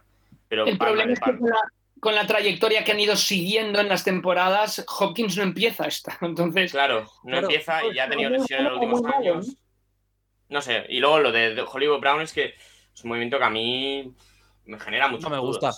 Personalmente no me gusta creo- el movimiento de. Lo que hablamos el día del draft no tenía ningún sentido en la primera ronda por Hollywood Brown. Y, y es que tampoco es un jugador que me guste. Entonces se va. Obviamente con Murray, pues ya, ya he estado con él en la universidad y tal, pero no sé, yo tengo muchas dudas en esto. Y, y es eso, Arizona es eso. A mí no me. eh, jugar contra ellos en el momento en el que no está en Hawkins no me parece mal. Pero, pero veremos cómo va el tema. O sea, es una- ¿contra quién empiezan? Es que, claro, si el inicio. en- Hay que Lo miramos si no era un calendario fácil. Porque lo miramos además porque hubo ese debate de Sí, sí. Tal. Chief, Chief Raiders Rams, para empezar. Buah. Por eso. Y madre luego. Carolina, Filadelfia, Seattle. O sea, estos son los seis partidos que se pierden de Hopkins. Esos tres, Carolina, Filadelfia y Seattle. Pues no pinta, Seattle. no pinta nada bien. Eh, Y luego descansan en la 13. No, no, no pinta nada bien, la verdad. Eh, otro equipo por el que nos preguntan, eh, y nos pregunta Antonio en concreto, es que cómo vemos a los Steelers, sobre todo en su cuerpo de receptores. Eh, yo estoy haciendo aquí un repaso de su cuerpo de receptores, donde eh, destacan Chase Claypool, destaca Deontay Johnson, y después tienen a Calvin Austin, a Miles Boykin, Anthony Miller, Gunnar Olszewski, George Pickens, Steve Sims, Tyler Snead, Tyler Bagons y Cody White. Eh, me da la impresión de que Rafa es un cuerpo de receptores poco profundo, que sí que es verdad que con Claypool y con Deontay Johnson tienen talento ahí, eh, pero no me parece el mejor cuerpo de receptores posible, la verdad. Pero no está mal, ¿eh? Yo creo que los dos mejores receptores son un gran 1-2. Johnson es, hablando de jugadores infravalorados que preguntaba antes David Cons, desde luego tiene que estar en la lista, porque el, el receptor de los, de los Steelers es muy bueno, pero se le valora poco en general. Claypool quizá un poco más irregular, pero, pero puede decidir partidos a favor, con lo cual, teniendo esa pareja, ya, ya partes de, buen, de un buen inicio para, para mi manera de ver. Yo creo que más la duda está en la posición de quarterback y sigue estando la duda también un poco en la línea de ataque de los Steelers, pero yo creo que el, con Harris de running back y con estos dos wide receivers titulares, receivers 1 y 2, no está mal Pittsburgh, que siempre elige bien receptores, Pittsburgh, siempre, siempre, siempre. Tomás, sí, este cuerpo de receptores, Claypool, Deontay Johnson, Boykin, eh, f- ¿a ti qué te dice? Sobre todo teniendo en cuenta el, el- el quarterback que tienen por detrás. A Me parece malo. El cuerpo de receptores, sinceramente, es un cuerpo de receptores muy limitado. Es cierto, y esto sí que es verdad, que van a usar mucho al running en estas circunstancias. Por tanto, hay. El running back. A a Harris. Harris, claro. Le van a usar mucho y que por ahí van a poder salvar un poco la situación. Pickens me gusta, es cierto. eh, pero es que si se te lesiona Claypool o Pickens, el banquillo es prácticamente. Calvin Austin no me desagrada, pero es un poco la nada. Y Cody White me. Titans sí que tienen a Pat, que sí que me parece que es muy bueno. A Freyermuth. Pero es eso, es un cuerpo muy limitado y sobre todo muy escaso. Si hay lesiones, el equipo se va a resentir muchísimo ofensivamente hablando. Pero bueno, es un poco lo que, lo que toca en este sentido para Steelers. Eh, Nacho, ¿tú qué piensas? Bueno, a ver, yo creo que Deontay Johnson ha sido un buen jugador estos años. Eh, acaba contrato, por cierto, este año, a ver, a ver qué pasa con él. Sí, yo me va a llegar a marzo y a ver qué pasa ahí. Pero, eh, a ver, eh, Pickens el tema, o sea, Pickens en la universidad ha sido un jugador bastante dominante, pero, pero hay un tema físico ahí de hacerse, de, de hacerse mucho daño en los últimos años también y jugar poco. O sea, este último año con Georgia apenas juega, que, que asusta un poco. Por eso cae a segunda ronda, es un jugador que tiene talento, pero que veremos en la NFL cuánto puede acabar jugando. Eh, y con Claypool yo para las Dynasties esta me lo estuve planteando en alguna ronda, pero luego me puse a mirar números y bastante más bastante menos de lo que me esperaba Claypool. Sí que el primer año hace los nueve touchdowns aquellos que con algunos súper largo además y tal, pero obviamente iba a haber una regresión a la media, pero no sé cuánto tiene regresión a la media lo, que el quarterback ya fuese este, este último año Big Ben o él mismo, si se va solamente a dos touchdowns, eh, menos recepción, o sea, un, un segundo año que es para dar un paso adelante, eh, Claypool no, no, no lo dio. A mí me da la sensación de ser un, un 2 correcto o un muy buen 3 en un equipo. Entonces, eh, no sé exactamente. Eh, creo que tienen tres receptores principales que no están mal, o sea, con, con Pickens, pero eso, que a partir de ahí, bueno, veremos a Calvin Austin, aparte del meme de la guía de Ruth Running que estaba repetido el jugador y tal, no es un mal jugador. Para el slot, para, para un gadget player y tal, a ver cómo lo pueden utilizar y, pero bueno, sí hay que tener en cuenta también al Tyren. O sea, Freyermuth en el juego de pase va a ser muy importante. Vere- Veremos este año. ¿eh? Sí que es un grupo muy joven, eso sí. Eh, Nacho, un par de preguntas de Salary Cap que tengo aquí para ti. La primera nos la hace George y nos dice: eh, Una pregunta, ¿no creéis que el Cap en sí es un control fácilmente manipulable y por ende ineficaz? ¿No deberían prohibirse las reestructuraciones de los contratos para entonces sí ver bailes de jugadores importantes cada off-season y mayor competitividad? Em, esto yo creo que viene al, al pelo, Nacho, No. de todo esto de eh, que, claro, ahora hay bastantes equipos, o cada vez más, que lo que hacen es tirar para adelante el salary cap y ya pagaré. Y no acaban pagando nunca. Eh, no sé cómo lo ves tú. Bueno, sí que pagan. Bueno, me Bueno, refiero. Pagan, pagan. El tema El caso de los Packers, el caso de los Saints, el caso de equipos que llevan tres años teniendo problemazos eh, cada vez que, que llega el momento de ajustar el salary cap, pero reestructuran contratos y al año siguiente ya veremos. Patada hacia adelante. Bueno, pero es que a mí me parece lógico. O sea, si tú tienes la, si tú sabes que el siguiente año vas a tener mucho más dinero disponible y, y puedes generarte ese espacio para ahora, o sea, al final los equipos trabajan mucho más a corto plazo de lo que parece. O sea, el general manager, eh, el problema que tiene en 2020, eh, a 13 de julio de 2022, si se lo puede pasar a marzo de 2023, pues ya será un problema de marzo de 2023, queda un montón para, eso. O sea, y a mí me parece bien. Y aparte, eh, yo, yo, no, yo no prohibiría las situaciones. Me parece que tienen sentido, que es que, aparte, creo que lo hablamos el pasado con, con Adri, con algún programa que vino, que al final la reestructuración al jugador también le da cierta seguridad, porque cuando tú reestructuras un contrato te llevas a- garantizas dinero y te llevas dinero a años siguientes que hacen que el jugador sea más difícil cortarlo el año siguiente. O sea, se asegura un jugador, un jugador al que reestructuras te aseguras que lo vas a tener en tu plantilla un par de años más y eso es dinero para el jugador también eh, dentro de los contratos. Entonces, a mí me parece lógico. Y, y luego que, eh, o sea, para si esto lo planteas en CBA, es que ni los propietarios estarían a favor ni los jugadores estarían a favor de ese cambio. Y Eh, que a mí el tema de lo de la reestructuración, es que podría haber más, tal. Es decir, que no existiera. Vale, pero entonces el problema es que los equipos no son sostenibles. Es decir, es, este año ganamos, pero el que viene no tenemos a nadie porque no se puede prácticamente renovar o se tiene que renovar muy concreto. Y el tema del cap, y el cap no existe, y el cap se trampea, y es que el, trap no sir- el cap no sirve, es igual que el draft, es igual que todo. Sufrimos una cosa que es evidente, que es los movimientos que hacen nos afectan. Es decir, no, pero es que si han podido los Saints jugar con este cap, significa que significa que no sabemos todos los movimientos que no- nos han podido hacer por culpa del cap. Y nos quedamos con que los Saints han conseguido renovar a no sé quién y le pagan 40 kilos y no en todos esos trades o todas esas renovaciones frustradas porque no hay cap suficiente. Entonces es un poco él, como solo vemos noticias, no sé quién se fuma el cap para conseguir no sé qué, parece que el cap no es importante o que no es tan relevante. La realidad es que tenemos bastante sesgo de solo vemos aquello que ha ocurrido, no vemos aquello que no ha podido ocurrir precisamente por esta norma. Que nos pasa a todos, ¿eh? Pero creo que pasa bastante cuando hablamos de cap y de si es una buena medida o mala. Eh, Rafa, me interesa también tu opinión aquí. No, yo, yo creo que si está es para, para trabajarlo. Yo, yo me parece que, no sé, están las reglas del juego, están puestas sobre la mesa y cada uno las trabaja lo mejor que puede. Yo, yo no creo, sí que estamos viendo reestructuraciones y más reestructuraciones. También hay que tener en cuenta que va a aumentar el cap porque aumenta el, contrato de televisión, etcétera. Yo, yo me parece que las reglas del juego están perfectamente establecidas en la, en la NFL y a partir de aquí cada general manager tiene un poco su estrategia y su manera de decir, oye, no, prefiero ser como los Saints y estar ahí luchando cada temporada o prefiero tomarme un año de reestructuración clara como han hecho muchos equipos para de aquí dos años ser competitivos.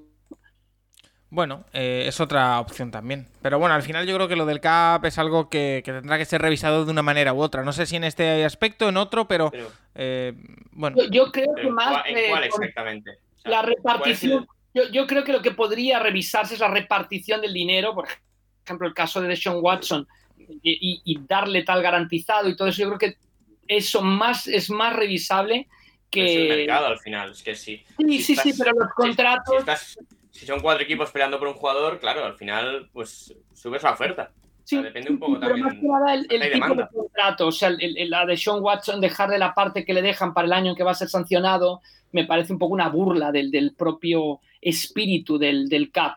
Pero yo no tocaría mucho el CAP, yo creo que to- tocaría un poco el tipo de contrato que se, pueda hacer, que por otro lado, el CBA ya está determinado, entonces la NFL no puede entrar ahora a meterse en modificar los contratos, etcétera.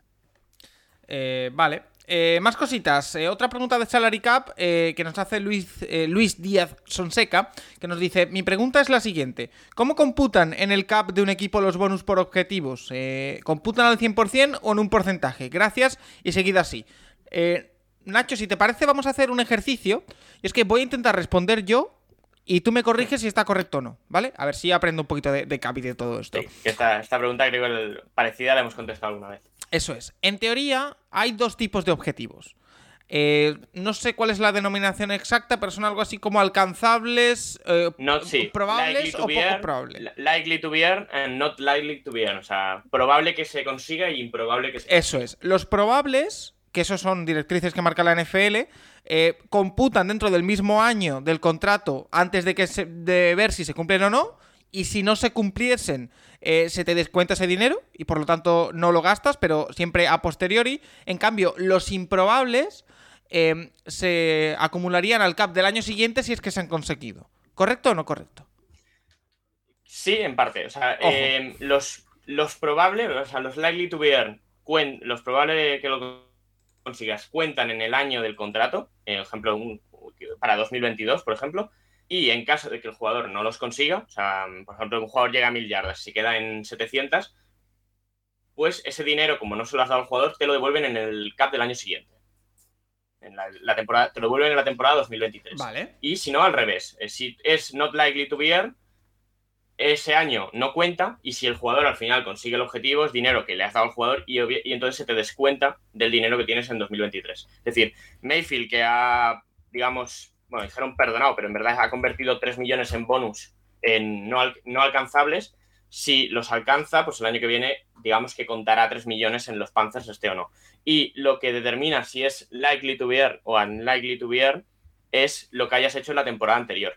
Pues Mayfield este último año ha jugado 14 partidos, ha hecho 3.010 yardas y ha hecho 17 touchdowns. Pues a lo mejor los objetivos es que llegue a 25 touchdowns, a 4.000 yardas y que juegue 16 partidos, por ejemplo.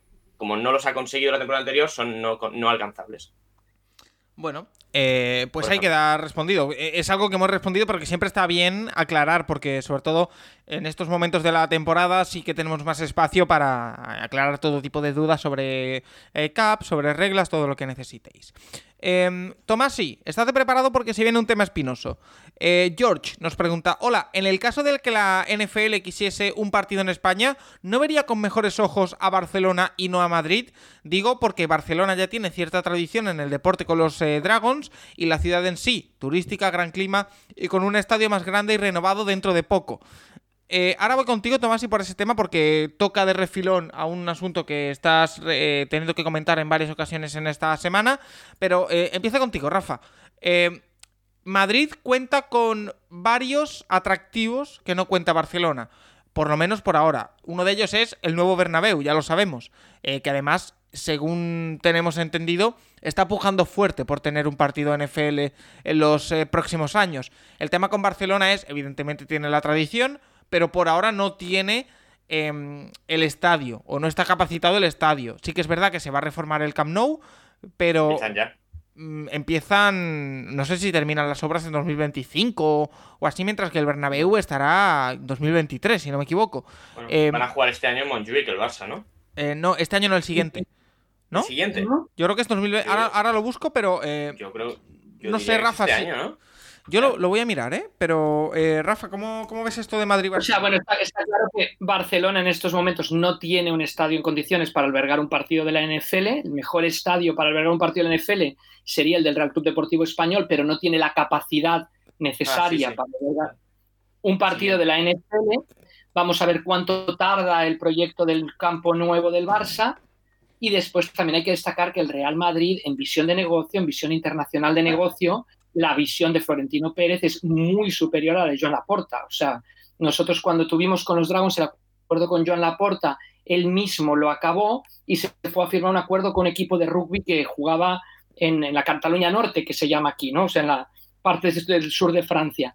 Con lo cual, eh, ahí yo creo que tiene una visión mucho más grande de negocio Florentino Pérez que hemos visto en los vídeos del nuevo Bernabéu, con ese guiño, ¿no? De las en zones, ¿no? Eh, Cuando decían, se pueden hacer otros deportes y ponía el tema de las end zones, el Barça yo creo que no se ha hablado ni siquiera en el nuevo proyecto de la posibilidad de albergar otros deportes. O sea que yo creo que ahí hay esos dos, esos dos factores favorables a la ciudad de Madrid, que también tiene el Wanda Metropolitano. Tampoco podemos olvidarnos, aunque está claro que el que está haciendo una puja clarísima, ¿no? De, es el propio Florentino Pérez y el Real Madrid. En cuanto a más tradición o menos de fútbol americano, yo creo que hoy en día eso ya no importa.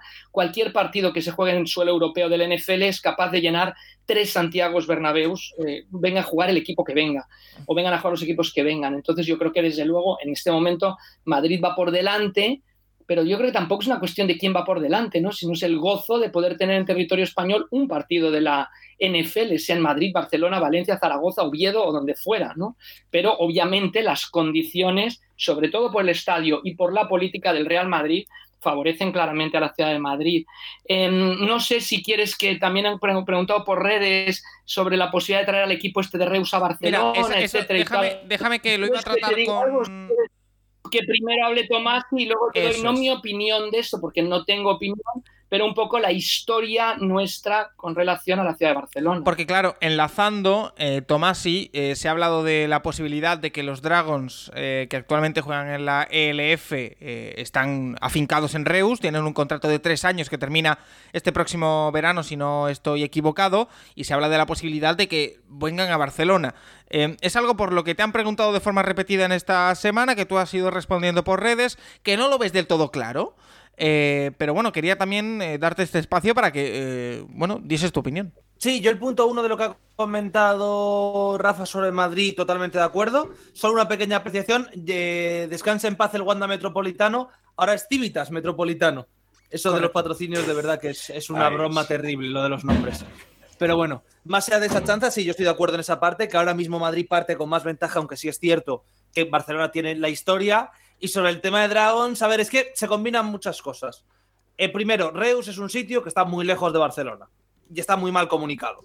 Es decir, no hay un tren desde Madrid, en Madrid tienes que hacer transbordo, para Barcelona es una hora y media en coche, es un mal sitio en sí. Y evidentemente, pues Reus, que sí que tiene una potencia notabilísima en hockey, pues no parece muy interesada en fútbol americano.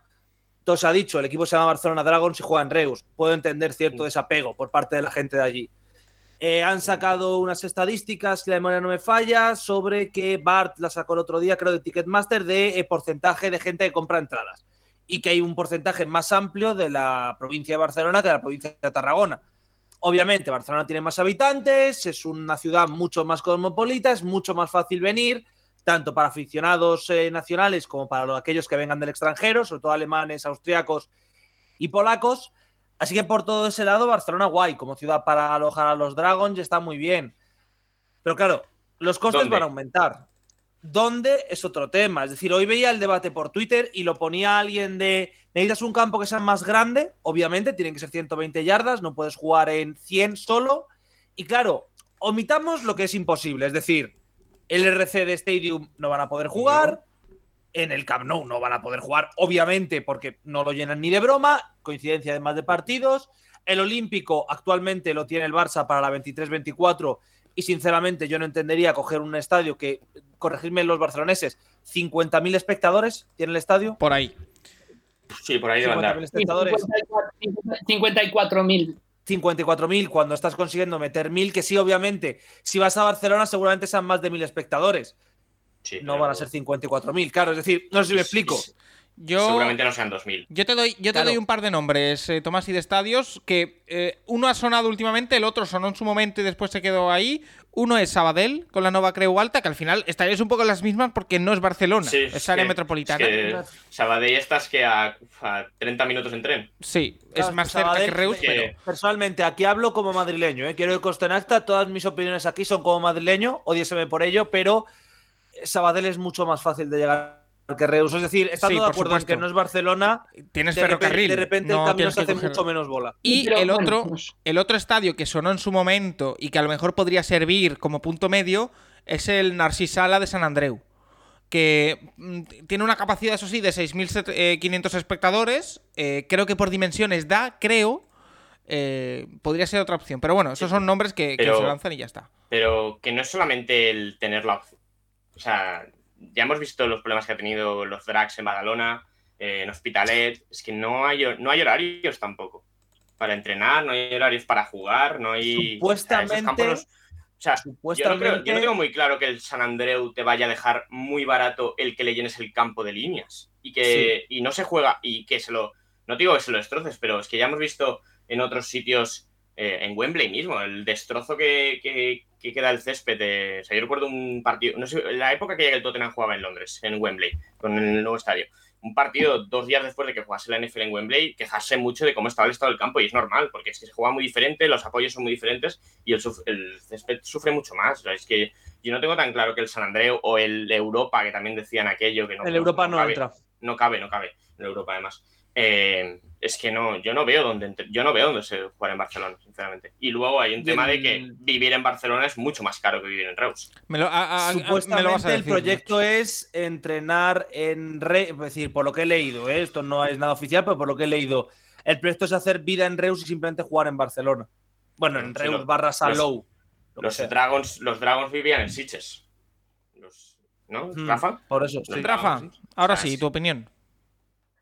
No, yo, yo simplemente que la, la ciudad de Barcelona engulle todo lo que hay en misericordia. O sea, aquí el que manda es el Fútbol Club Barcelona de fútbol y, y punto. O sea, lo demás no tiene sitio, no tiene seguimiento, no tiene. O sea, es una falacia pensar de por jugar en Barcelona que vas a tener más seguimiento, va a ir más gente. Es, es- es un error inmenso. ¿eh? Lo digo, no digo por esta gente, lo digo por nosotros, por cuando teníamos los Dragons eh, antes de los Juegos Olímpicos fue una cosa, después de los Juegos Olímpicos fue otra. El Ayuntamiento de Barcelona no va a colaborar contigo para nada, porque no colabora ni con el Fútbol Club Barcelona, que es el principal reclamo turístico, probablemente junto a la Sagrada Familia de la ciudad. El Ayuntamiento no colabora ni con el Barça ni con la Sagrada Familia, por ejemplo.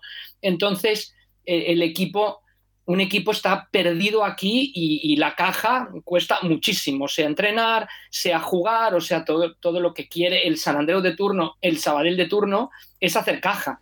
Eh, yo creo que este proyecto, este tipo de liga pequeña que empieza con poquitos aficionados, con un seguimiento de la, de la gente que le gusta mucho el fútbol americano, me parece que va más en la línea de ir creciendo poco a poco en una ciudad que te acoja, que te dé unas instalaciones gratuitas, y que te permita, que te permita um, ir llenando poco a poco el campo. Creo que además Reus tiene otra ventaja. En la época en la que se juega tienes la playa de Tarragona al lado, puedes ir a pasar un día íntegro fuera. No sé, yo, yo creo que es una especie de trampa, ¿no? Que, que se plantea que obviamente tú esperas llegar a jugar en la gran ciudad de Barcelona, pero, pero yo lo veo, lo veo, yo por nuestra, nuestra y, y, hay muchísimos ejemplos. Eh, se organizó aquí el campeonato europeo de, de, hockey sobre hierba. Se rehicieron los campos. El ayuntamiento después los dejó tirados. Se hizo el mundial de balonmano que ganó España. Después el balonmano quedó tirado. O sea, que son muchos los ejemplos de que la ciudad de Barcelona eh, coge deportes, pero los coge de un día para otro. Y, y yo creo que es creciendo donde estás, irte haciendo fuerte poco a poco, sin prisas, y um, ese sería mi, mi, que... mi, mi, un poco mi experiencia en base a lo que nosotros mismos vivimos dentro de la, de la ciudad de Barcelona y que volviendo, los, los Dragons. Volviendo al inicio de la pregunta, quizá Madrid acoge mejor a los deportes, o esa es la impresión que da, que Barcelona. Eh, por sí, cultura, bueno, por tipo bueno, de gente. Tampoco es, no, es, no, es, no es, verdad, es decir, Paco, lo de que Madrid acoge mejor los deportes es mentira. El tema aquí principal es. Pero en la mutua, la mutua, la, mira, por ejemplo, el torneo de tenis de Madrid. No, no sé en comparación, Madrid ha hecho un torneo de tenis más grande ahora que lo que es el Godó, el Conde de Godó en Barcelona, que tenía mucha más tradición, porque me parece, a mí me parece, ahora hablando desde Barcelona, que la ciudad de Madrid ha apoyado aquí en el, en el Godó que tienes la grúa llevándose todos los coches aparcados al, al lado de las pistas de tenis. Esa es la imagen, es el apoyo de la ciudad de Barcelona a un torneo, bueno, no sé centenario, pero un torneo muy tradicional, inmenso de tenis que hay en Barcelona. Eh, no sé en Madrid qué pase. ¿eh? No, no lo sé. En, Barcelona, en Barcelona hay cero, cero apoyo de la ciudad institucional y de la generalidad institucional a cualquier tipo de, de deporte. Todo lo demás es falso. Hablo a nivel institucional ahora, ¿eh? que conste. A nivel institucional, en Madrid, jugar al fútbol americano es el infierno.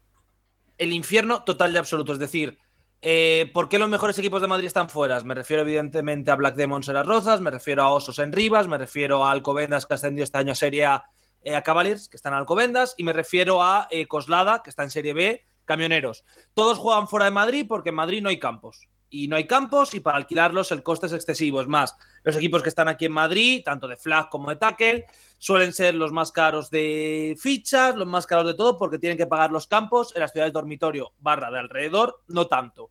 Por ese lado, mal. Luego, en Madrid, por ejemplo, hemos tenido balonmano. Duró exactamente un año, mediante iniciativa privada.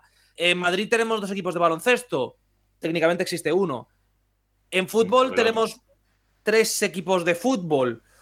Eh, dos de ellos no existen. Bueno, uno de ellos no existe a nivel ayuntamiento, que es el Rayo. Y los otros dos, y el Atleti y el Madrid existen en base a, bueno, pues a la ciudad deportiva del Madrid. Ya está. Que es lo único que ha tenido el ayuntamiento barra la comunidad que ver. Es decir, el tema con Madrid, yo creo que la gran ventaja es que el Madrid, por así decirlo, el Real Madrid a veces parece que es más una marca propia de la ciudad. Es decir, como que el Barça está muy catalogado en estas ciudades del Barça y aquí en Madrid es como el Real Madrid es una entidad que juega en Madrid, pero es una entidad aparte de Madrid. No sé si me explico. Y da como más espacio a que haya algo más. Pero no creo que haya tamaño. Es decir, cuando salieron los cantos de sirena de que Madrid quería ver otra franquicia, uno, más allá del número de jugadores, de tal y de cual, en Madrid ciudad no pueden jugar en ningún campo. Y en las afueras de Madrid mmm, no se me ocurren muchos campos para jugar, por ejemplo. Es decir, la situación es bastante similar. A nivel NFL, Madrid sí que tiene una ventaja, llamada Real Madrid Club de Fútbol, aunque no sea yo del Madrid. Pero a nivel deporte de este estilo, es decir, nivel Dragons, nivel una Liga Elf, una Liga Española, creo que Madrid no es mucho más amistoso que, que Barcelona para No, no, absolutamente seguro. nada. Es decir, es igual de caníbal. Seguro, Tomás, yo creo que es lo mismo, yo creo que es lo mismo. Entonces, si tú estuvieras en el caso de Reus, pero en Madrid, imagínate que jugaran en Segovia, no sé en dónde. Claro, es que ese es el ¿Qué tema. al final, el, el tema que se puede hacer aquí en Madrid, que es lo que además, yo esto lo debatía, porque yo hacía la comparación de que jugar aquí es como jugar en Ávila, para un madrileño más o menos. Claro, puedes irte, por ejemplo, al Alcorcón a jugar. Estoy poniendo un ejemplo muy absurdo, pero el Santo Domingo, el campo del Alcorcón. O puedes irte a Coslada. Bueno, Coslada, Vallaguado, tendría que haber una remodelación, pero me explico. Un campo de ese estilo, una ciudad de ese estilo, eh, Sanse, Sanse sí tiene campo, por ejemplo. Ahí sí puedes ir a jugar, pero claro, no sé si el, el coste te compensa. Con Reus pasa algo similar. Y está siempre la queja de es que hay mucha gente barcelonesa que va. Y yo estoy convencido de que si el partido se juega en Barcelona, en vez de mil espectadores, habrá 1500 o 1700. Sí, Ahora bien, no compensa. ¿ese aumento compensa económicamente? Pues me parece que es un debate que hay que tomar y que es el debate principal. Porque sí, en Barcelona va a haber más gente por el mero hecho de estadísticamente y más población, aunque se preocupe un porcentaje menor, va a ir más gente. Guay. Pero te compensa ese aumento de 500, 700 personas para todos los problemas que vas a tener a nivel ayuntamiento, equipos, propiedades de los campos y todo. Joder, es que lo ha dicho Nacho antes. Drax al final con Badalona, este año parece que más o menos al final bien. Pero ¿cuántos años llevan pegándose por un campo relativamente decente para poder jugar? Y aquí en Madrid, todos los equipos que tienen un campo, no, que tienen un campo propio son dos, que son eh, Rivas y, y Demons, técnicamente. No son campos propios, pero prácticamente como si lo fueran y actúan con ellos como tal, que está muy guay. Pero eso, bueno, y Cabales más o menos. Pero esos campos son dados por el ayuntamiento, que ya tienen un esto, que ya tienes un convenio, porque tienes apoyo institucional. En la ciudad de Madrid no vas a tenerlo, en la ciudad de Barcelona no vas a tenerlo. No sé si en alguna ciudad dormitorio alrededor de Barcelona que no esté en Tarragona tienes esa opción, que sea un pelín más cerca y puedas tener las mismas condiciones, pero seamos sinceros, Reus tiene unas condiciones tan buenas por los que las tiene. Tiene un campo de segunda división sin equipo de fútbol porque el equipo de fútbol desapareció por las deudas. No hay tantas oportunidades como esa. Entonces, ahí es donde está el problema y que es un problema que en este fútbol americano es endémico. Que yo sé que hay mucha gente que está convencida de que el fútbol americano en España está creciendo un montón, es la hostia, eh, de repente todo el mundo está aficionado. Es cierto que hay cierto repunte a nivel NFL, pero la realidad es que hay menos fichas de jugadores que en años pasados, hay menos fichas de entrenadores. Los clubs prácticamente todos los años me toca leer no sé qué club acuciado por las deudas desaparece. Este año creo que hay un equipo de serie que va a desaparecer no voy a decir el nombre porque creo que no es esto hasta que no lo digan, pero está prácticamente ya desaparecido, no de aquí de Madrid ni de Barcelona.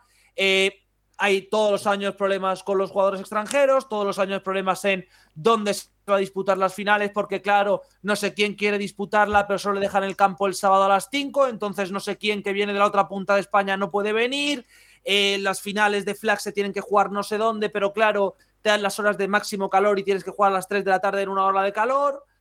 Eh, pues está todo muy esto, pero la realidad es que al final este deporte a nivel nacional es el deporte número 20 prácticamente de España y se le trata como tal. Entonces está muy chulo lo de la Liga Europea, pero tenemos que ser un poco conscientes de las limitaciones existentes. Vale. Son muchas. En presupuestos, mm, a mí al menos desde fuera, ¿eh? me da la sensación de que la liga está planteada en estos momentos para que sea rentable en Alemania. Pero fuera de Alemania, yo lo veo ahora mismo, lo veo todo muy precario, ¿eh? Muy, muy precario. Bueno, pero Esto que voy a decir, quiero que se me tome con pinzas, ¿vale? Porque es algo eh, muy opinión personal, no es polémico, pero sí que es muy opinión personal y quiero que se tome como tal. Ahora mismo la liga sale rentable para la cadena de televisión alemana que la retransmite. Porque es básicamente de donde es el dueño tal, y ahí sí que es muy rentable, porque al final es tener un producto prácticamente gratis, que te ocupa muchas horas, aunque es cierto que se conjunten los partidos, y que funciona más o menos bien. A partir de ahí, pues tenemos Reign, que sí que mete a 7.000 personas por partido, que es la repera. Si Casi no habéis visto 10.000, nada eh, de la casi EL, 10.000, Claro, casi 10.000 en la el semana último. pasada. Joder, Vosotros veis claro. los partidos en Reign y son una puñetera locura. Es cierto que el campo es muy grande, pero la gente que entra es una pasada. Pero tenemos eh, Dragons, que son mil espectadores más o menos de media. Estambul, que no va ni Peter y que el equipo es terrible. Eh, el equipo polaco, que sí que funciona más o menos, pues como Dragons, más o menos, es decir, más o menos establece. Pero claro, luego tienes que Berlín tampoco mete mucha más gente. Stuttgart no mete mucha más gente. Muchos otros equipos de esa zona no meten mucha más gente. Pues claro, es que entonces lo que me estás diciendo es que es una liga que Reims sí tiene un gran seguimiento, que Frankfurt más o menos tiene cierto seguimiento, que los equipos austriacos guay, pero porque los equipos austriacos ya eran los monsters antes de entrar en la liga, pero que al final rentable, rentable no creo que esté siendo para los propietarios. Y que claro, a mí no, no soy agorero, pero cuando salen estos rumores de hay que irse a Barcelona porque tal, pues la sensación que deja es que los problemas son serios. Entonces veremos cómo se soluciona, pero todos sabemos al final que el deporte aquí, el fútbol americano, está muy lejos de ser profesional y está muy lejos de tener un, un ser, un número de espectadores tal que lo haga que lo haga pues el baloncesto, básicamente, que es la comparativa que se hace siempre con el fútbol americano y con la NBA. Y seamos sinceros, eh, la Liga de Baloncesto Española lleva funcionando desde los 50, lleva siendo relevante desde los 60, los equipos europeos, los equipos españoles, perdón, llegan siendo importantes en Europa desde los 70 con Juventud, Barcelona, Barça, eh, perdón, Real Madrid, Estudiantes, hasta el CAI Zaragoza en finales europeas, hasta el Valencia, hasta el Vasconia, etcétera, etcétera, etcétera. Y luego saltó la NBA, con jugadores españoles allí. Actualmente la Liga Española no está ni cerca de ser lo que fue la ACB en los 60, la Liga Europea no está ni cerca de ser lo que fue la Euroliga en los 80 y no hay ningún jugador español que pueda dar el salto a la NFL. Y cuando digo jugador español, digo no Arcega. Es decir, Arcega es un jugador que ha estado en Universidad Americana, criado en Estados Unidos y que ha hecho todo su desarrollo como deportista en Estados Unidos. Yo me refiero a, véase, Fernando Alonso de la Fórmula 1.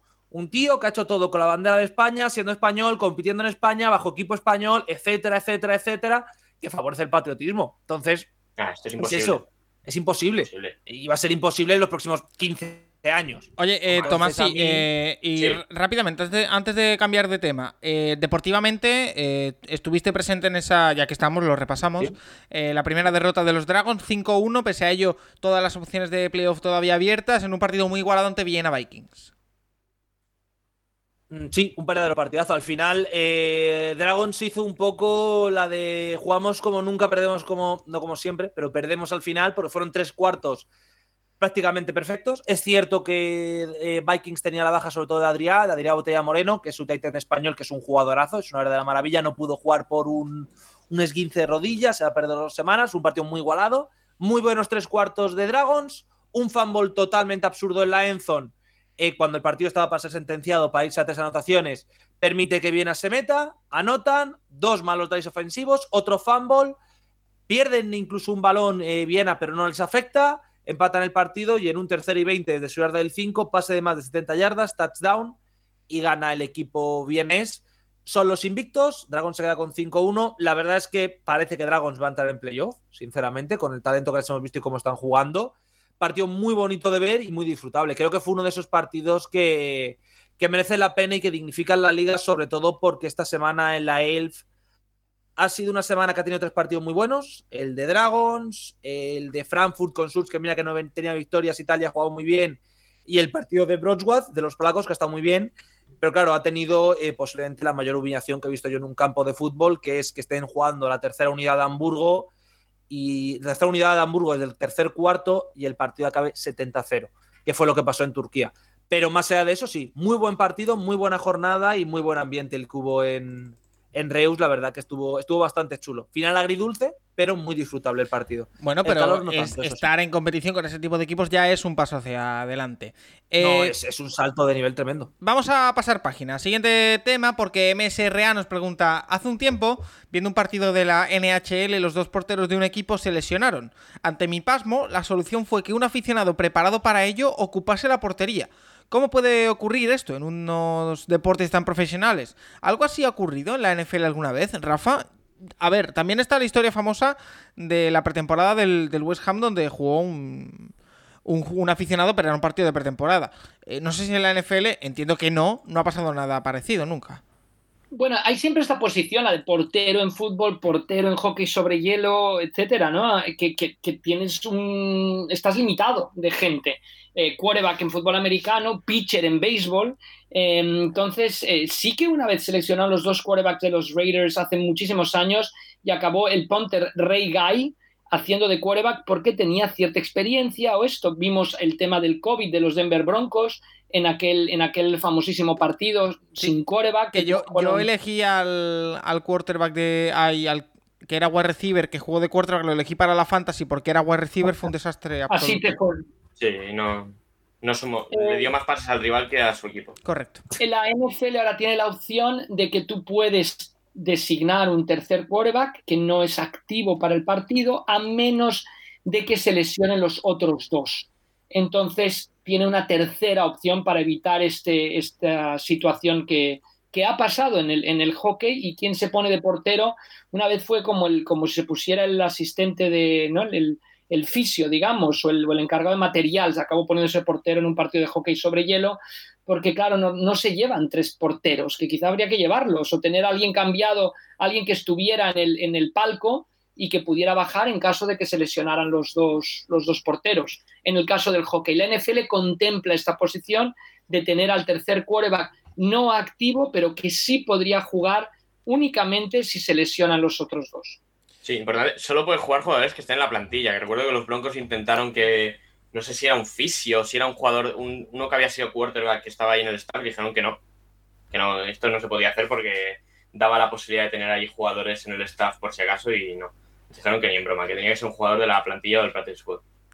Y el último que pasó fue Tom Tupa, que ese me acuerdo porque salen todos los documentales de que básicamente este tío había jugado toda su carrera, bueno, toda su carrera, muchos años en Packers, va a los Jets, primer partido de la temporada, eh, creo que del año 99 o del año 2000, una de esas dos temporadas, eh, se fastidia Testa Verde y le ponen a él, que había jugado de Cubi, pero él era Panther y solo jugaba como Panther. Le pusieron de Cubi y se hace un partido 6 de 11, creo que son dos touchdowns, no sé si hace como casi Yo 200 recuerdo yardas. que Fue una locura. Terrell Pryor Tupa de... jugó, jugó college, jugó college fútbol de quarterback, o sea que Eso sí. Sí, es como, como Terrell Pryor, que recuerdo que no sé quién se lesionó y que también tuvo que jugar de, de quarterback, que había sido quarterback en, la- en En. Raiders fue eso, ¿no? Creo. O en Para- Browns, para no ellos fue- recuerdo. Para, Ah, él fue drafteado como quarterback. Sí, bueno, pero, Pero- Como quarterback de la NFL. Sí. Pero pasa también otras posiciones. Hay veces que se lesionan los running backs y tienen que poner a un wide receiver a correr. Me, me- recuerdo los Packers también alguna vez. O sea, es que nos centramos mucho en el quarterback, pero hay veces, quizá porque es el más diferente, o el diferente, porque más diferente está mal dicho, pero es diferente, como en el hockey hielo, los porteros son diferentes, pero a veces eh, si te quedas sin alguna posición concreta, pues tienes que mover piezas, porque solo puedes llevar convocados a un número concreto de jugadores. Vale, eh, más cositas. Oscar Ercilla dice, saliendo un poco por la tangente y aprovechando así la última intrahistoria, en la que hablamos con Santi Cervera sobre la historia del Halftime Show, que os recomiendo a todos encarecidamente, eh, ¿habéis visto el documental Halftime de Jennifer López? Si es así, ¿alguna valoración de los expertos Santiago Tomasi y, y Paco? Debo decir que como ayer tuvimos ese imprevisto en el que íbamos a grabar eh, el día 12 por la noche, no pudimos grabar porque me quedé sin luz durante más de dos horas en casa em, y pasamos la grabación al día 13 al mediodía, me vi el documental. No lo había visto, me lo vi em, y debo decir que fue bastante interesante. Eh, es decir, más allá de todo lo que cuenta Jennifer López de su historia, bueno, es un monográfico y es un documental de estos que eh, lo produce el protagonista, por lo tanto no son muy de mi devoción. Pero sí que se ven interioridades del Halftime Show, sí que se ve en las negociaciones que hay, por ejemplo, con el tiempo, las negociaciones que hay con eh, la temática a llevar a cabo, cómo la NFL mete cuchara e incluso a última hora intentan cambiarle el show y dice, dice que no. Eh, es muy interesante y sí que entiendo, porque ha habido cierta polémica con respecto a esto y Tomasi también estará al tanto, eh, de que se eligiese eh, que compartieran Jennifer López y, y, Shakira. En el documental dan a entender como que eh, la NFL buscaba abrirse en un momento complicado con todo el trampismo y todo esto a, hacerlo multirracial, hacerlo, abrirlo a, minorías y que habían considerado incluso como un insulto por parte de, Jennifer López y así, que tuviesen que ser dos latinas, el, hicieran el trabajo de una. Eh, como que consideraban que una no podía hacerlo.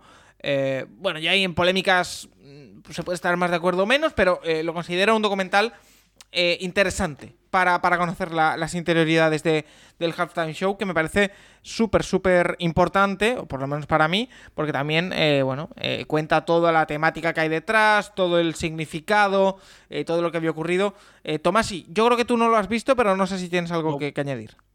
No, no lo he visto, pero a mí, a, a ver, el tema de. A ver, con todo lo de Trump, prácticamente todos los halftime show eran una especie de guerra entre NFL y Trump, que no tenía mucho sentido porque al final no, no, no, no procede, básicamente. Y el tema de J-Lo y Shakira haciéndolo juntos, a ver, eh, seamos sinceros, J-Lo ha sido muy importante en los 90, 90-2000, y en un público bastante más norteño que Florida, es decir, J-Lo al final es She's from the Bronx, como hacía ella la canción, bueno, from the block, que técnicamente era Harlem y tal. Pero, pero escúchame, tanto Jennifer López por un lado como Shakira por otro tienen, tenían y tienen repertorio para hacer un halftime show ellas solas. A mí no me parece mal sí. eh, que manden a Jennifer. López tiene un problema bastante grave para conectar con las nuevas generaciones. Es decir, si una de las dos se queja, entiendo más que se queje Shakira, que tiene más últimos 20 años, que Jennifer López, que tiene más 90 y que a partir de los 90 es más conocida por sus otras 850 facetas, que las tiene y no lo hace mal, que por la de cantante. Porque en cantante solo salía en featurings y... eh, Pero bueno, al final yo creo que esa queja o supuesta eh, inconformidad dura, en un documental de hora y media, dura cinco segundos. O sea, quiero decir Lógico. que mm, hay mucho más en ese documental y yo os lo recomiendo a la gente, sobre todo para ver esas interioridades de, la- del halftime show.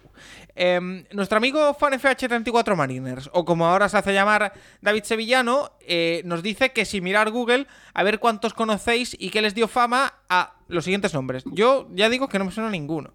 Tommy McKinnon, Thomas Ursul, eh, Christian Olson, Virgilius Alekna, Eric Erkinul y Piotr Urgurumov. Ahí no suena ninguno. Eh, no sé si Es algo- el equipo de Maquinen- levantamiento de pesas de Uzbekistán en los Juegos Olímpicos de Montreal en el 76. ¿De verdad? No, no, No. no. Ah, McKinnon, McKinnon es una leyenda de rallies. Es decir, McKinnon es de esa Ah. generación de fineses voladores. Era el gran héroe de allí. Creo que, es- creo que es finés, sí. Creo que es él, McKinnon en rallies y Hakkinen en coches, en automovilismo, que es justo a la vez.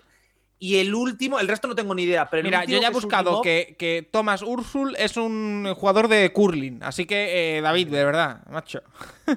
O sea y que- Urgimov sí que es conocido porque es un ciclista que era muy raro, porque es, es antes de que yo naciera, pero era un corredor letón.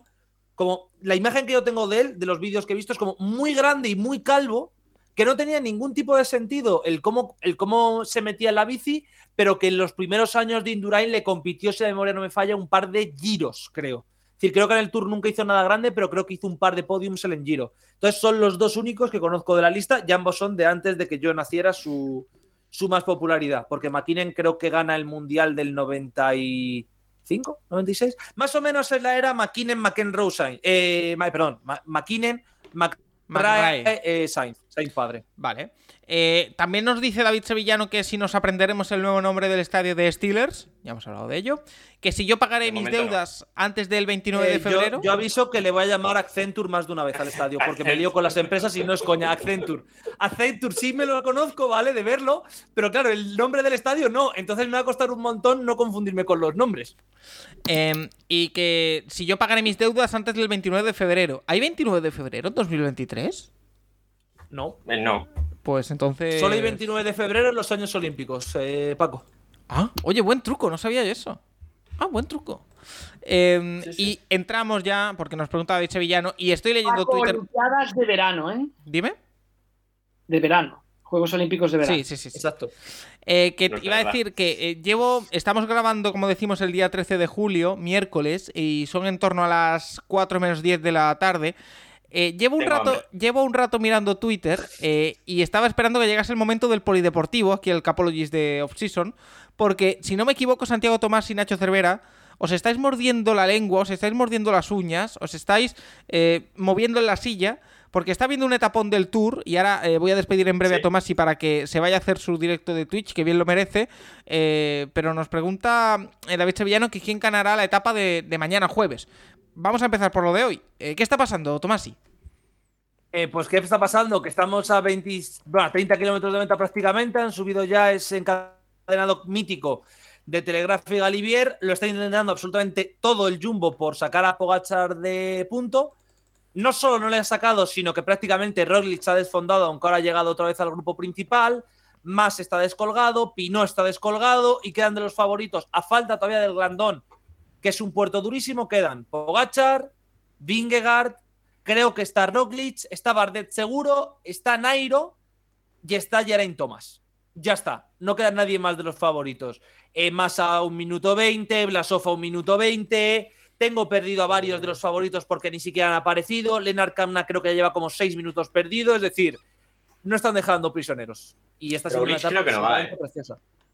Roglic ¿Quién? creo que va atrás, ¿eh? Roglic creo que va en el otro grupo. Pues tienes, pero creo que hay tres. Hay cuatro. Hay tres. Hay tres, Jumbo. No puede ser Van Aert porque Van Aert sigue por delante y sería el verde. No, Roglic. Vingegaard, Kuss, vale, sí, claro, por eso. Que tenía, tenía que estar- ser el tercero. Lo dicho, eh, No, no, hay tres y él.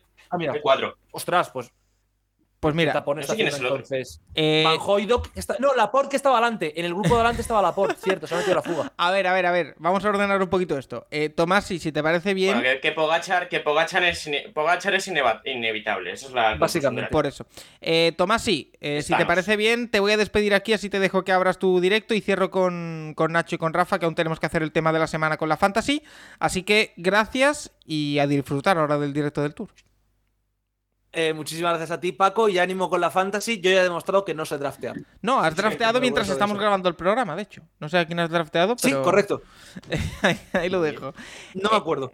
Y he, he drafteado hace cinco minutos. Mientras, eh, tenemos un par de preguntitas más antes de irnos al tema de la semana. Eh, Iván Girona que nos dice que quería contarnos cómo se introdujo en la NFL. Eh, fue a través de un juego de mesa llamado Blood Bowl, el cual consiste en jugar un partido de fútbol americano con reglas más violentas y llevando equipos de humanos y otras razas, como orcos, elfos y enanos. Em, Rafa, ¿a ti esto qué tal te suena? Nunca lo llegué a jugar, pero sí que tenía amigos que lo jugaban y se ve que era apasionante. Nacho tenía su, su versión en el fútbol normal que se llamaba fútbol bruto, ¿no? ¿Ah, sí? Bueno, con, con Santi, con mis primos, rompimos algún que otro, alguna que otra cosa en mi casa. Pero de, de Blood Bowl llegaron a hacer un videojuego, bueno. ¿puede ser? ¿O me lo estoy Sí, no, inventando? no sé, el Blood Bowl fue muy, muy, muy famoso, el Blood Bowl, y tenía mucho, muchos seguidores y, y desde luego Es, sirvió para introducir a mucha gente. Es del universo. Warhammer, del universo Warhammer. O sea que por ahí para que la gente se vaya haciendo una idea. Y lo último, volviendo al apartado polideportivo, Nacho Cervera, eh, Sport City SS nos pregunta que qué nos ha parecido la agencia libre de la NBA. Yo, si te soy sincero, no me he enterado de demasiada cosa. eh, pero si tú tienes alguna cosa que decir, este es tu espacio. Que no ha empezado. Que realmente está todo el mundo esperando a ver qué hace Kevin Durant. Saber que esto empieza el día que traspasen a Durant. O lo demás ha habido renovaciones y poco más, ¿no? Realmente. Zach Lavin que le han dado un pastizal, a Bradley Bill que le han dado todo. Ah, no sé, yo hay cosas que no entiendo. Pero están todo el mundo esperando a ver que- a dónde acaba Durant traspasado y a partir de ahí empieza el show de verdad. Bueno, y también bueno, que Ricky, Rubio, Ricky vuelve a Cleveland, Ibaka vuelve a Milwaukee, para todos los interesados, eh, Bueno, y poquito Ibaka más. no va a jugar. o sea, Eh, vale, pues si os parece bien, vamos a hacer un pequeño alto en el camino, ya el último del programa, y nos vamos directamente a hablar de Fantasy, porque llevamos hora y 40 de programa y tenemos que abordar el tema de la semana. Vamos a ello. Recuerda que puedes escribirnos a nuestro Twitter, arroba elcapologist, para sugerirnos, preguntarnos lo que quieras cada semana.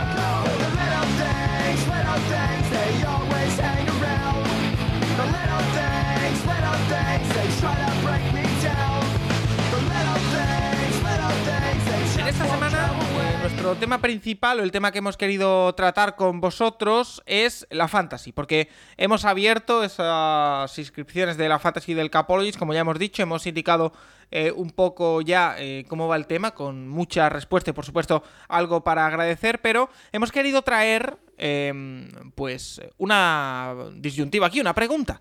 ¿Quién será el número uno del Draft Fantasy si tuvieses que elegir tú? Una pregunta que otros años parecía más sencilla de responder, en esta ocasión no tanto.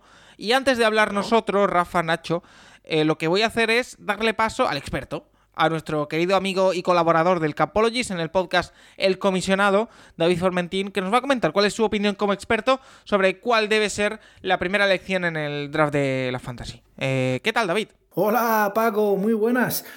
Saludos a la familia grande del Capologist, desde aquí, desde el comisionado. Seguimos aquí con la creación de ligas, con la, incorporación de nuevos jugadores. Qué bien que ahora ya activéis las ligas y, y la gente tenga más donde elegir. Me haces una pregunta, Paco, especialmente complicada esta semana. Todas las semanas me haces unas preguntas muy complicadas, pero esta semana te has lucido. ¿Quién debe ser el pick 1 global? El mejor jugador fantasy, el primero en ser seleccionado. Hay muchas dudas, pero muchas, ¿eh?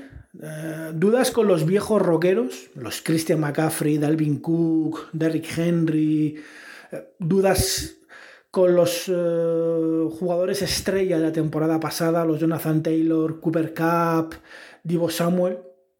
Por un lado no se sabe si los mm, viejos rockeros van a volver a brillar, no se sabe si los grandes protagonistas de la temporada pasada van a ser capaces de mantener ese nivel. Yo creo que bajarán. Una regresión a la media. La pregunta es cuánto van a, van a regresar a la media. Hay muchas dudas, muchas dudas. Yo este año he tenido el pick 1 global únicamente en una liga de nueva creación y me fui a por Mark Andrews. Mm, En parte porque creo que va a ser el jugador más diferencial este año en, en ataque en fantasy. Creo que tener a Mark Andrews es muy importante. Yo lo estoy seleccionando en casi todas mis primeras rondas. Y en esta liga la elegí en parte por mis dudas, en parte por la liga, que era una liga muy peculiar, y en parte porque sabía que no me iba a llegar a- al último pick de segunda ronda. Dicho esto, si no sois de Titan en el pick 1, yo creo que no lo haría en una liga normal. Creo que hay dos opciones. Si es una liga Dynasty, como las que se están creando en el comisionado, una liga que va a durar a lo largo de- del tiempo, creo que lo lógico es ir a por Jonathan Taylor.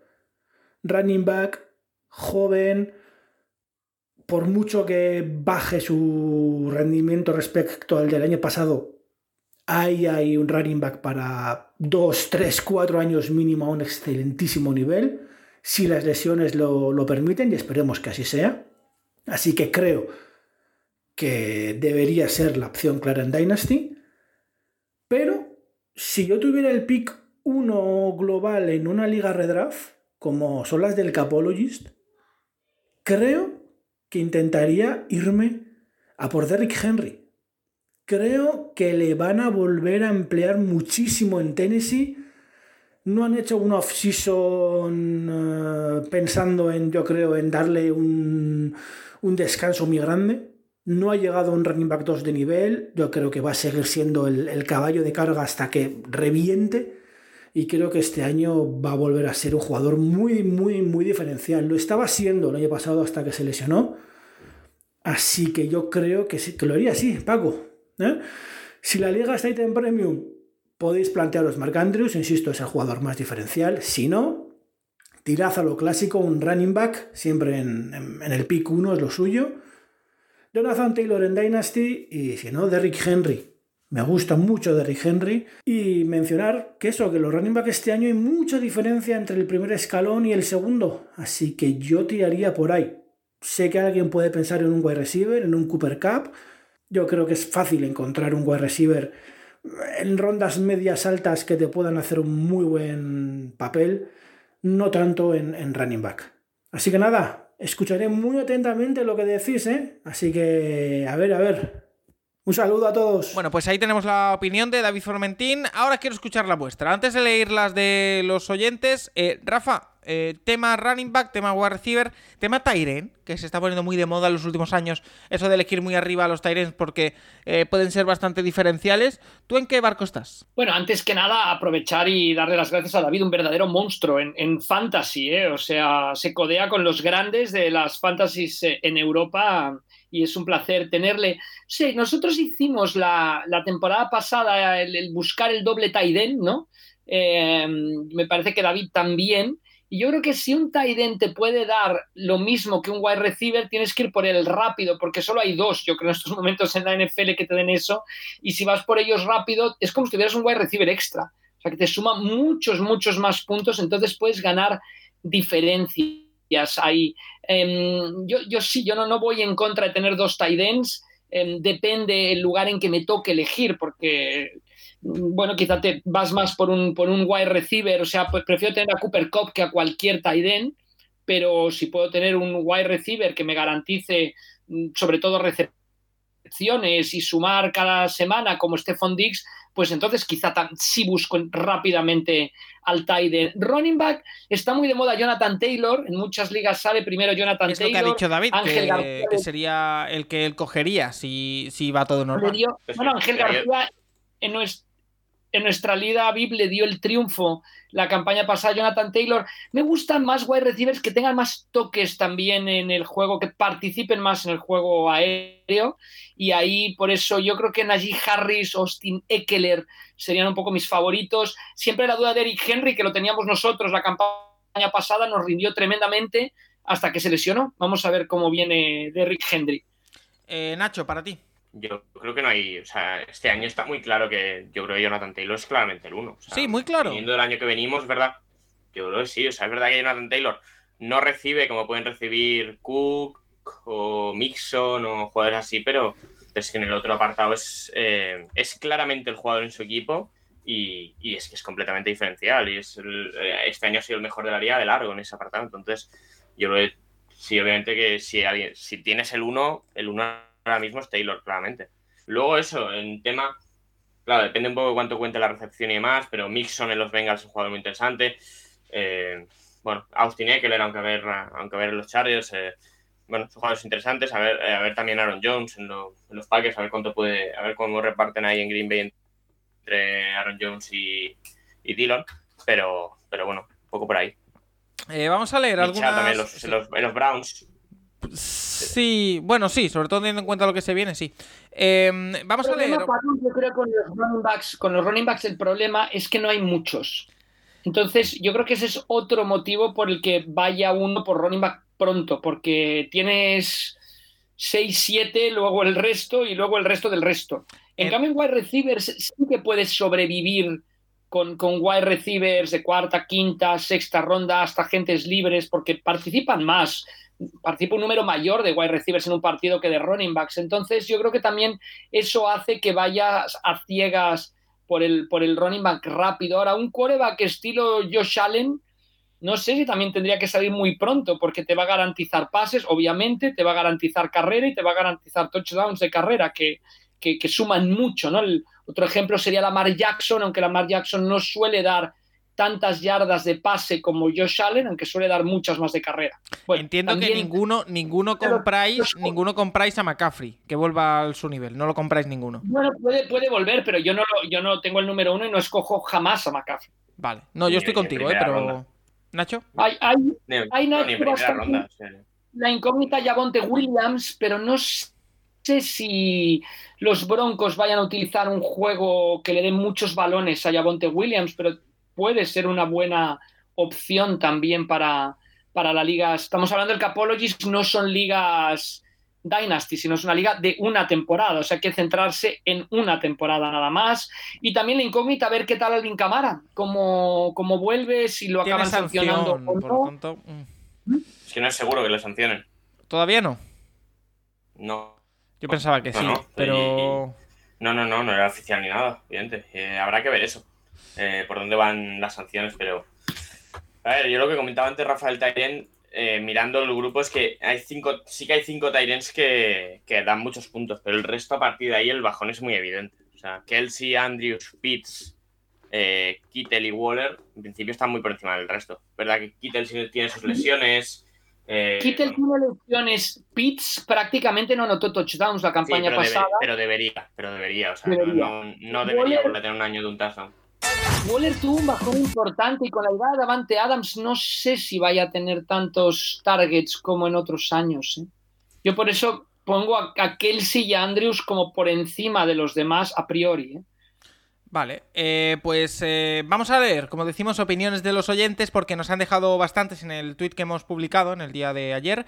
Eh, eh, Asturias Colts nos dice que Jonathan Taylor, sin duda, evidentemente, él siendo de Indianapolis Colts, pues va a abogar por su jugador. Javi Fanlo dice Taylor, Kelsey o Andrews. Nunca elegiría un wide receiver en primera ya que no hay mucha diferencia en el top 10.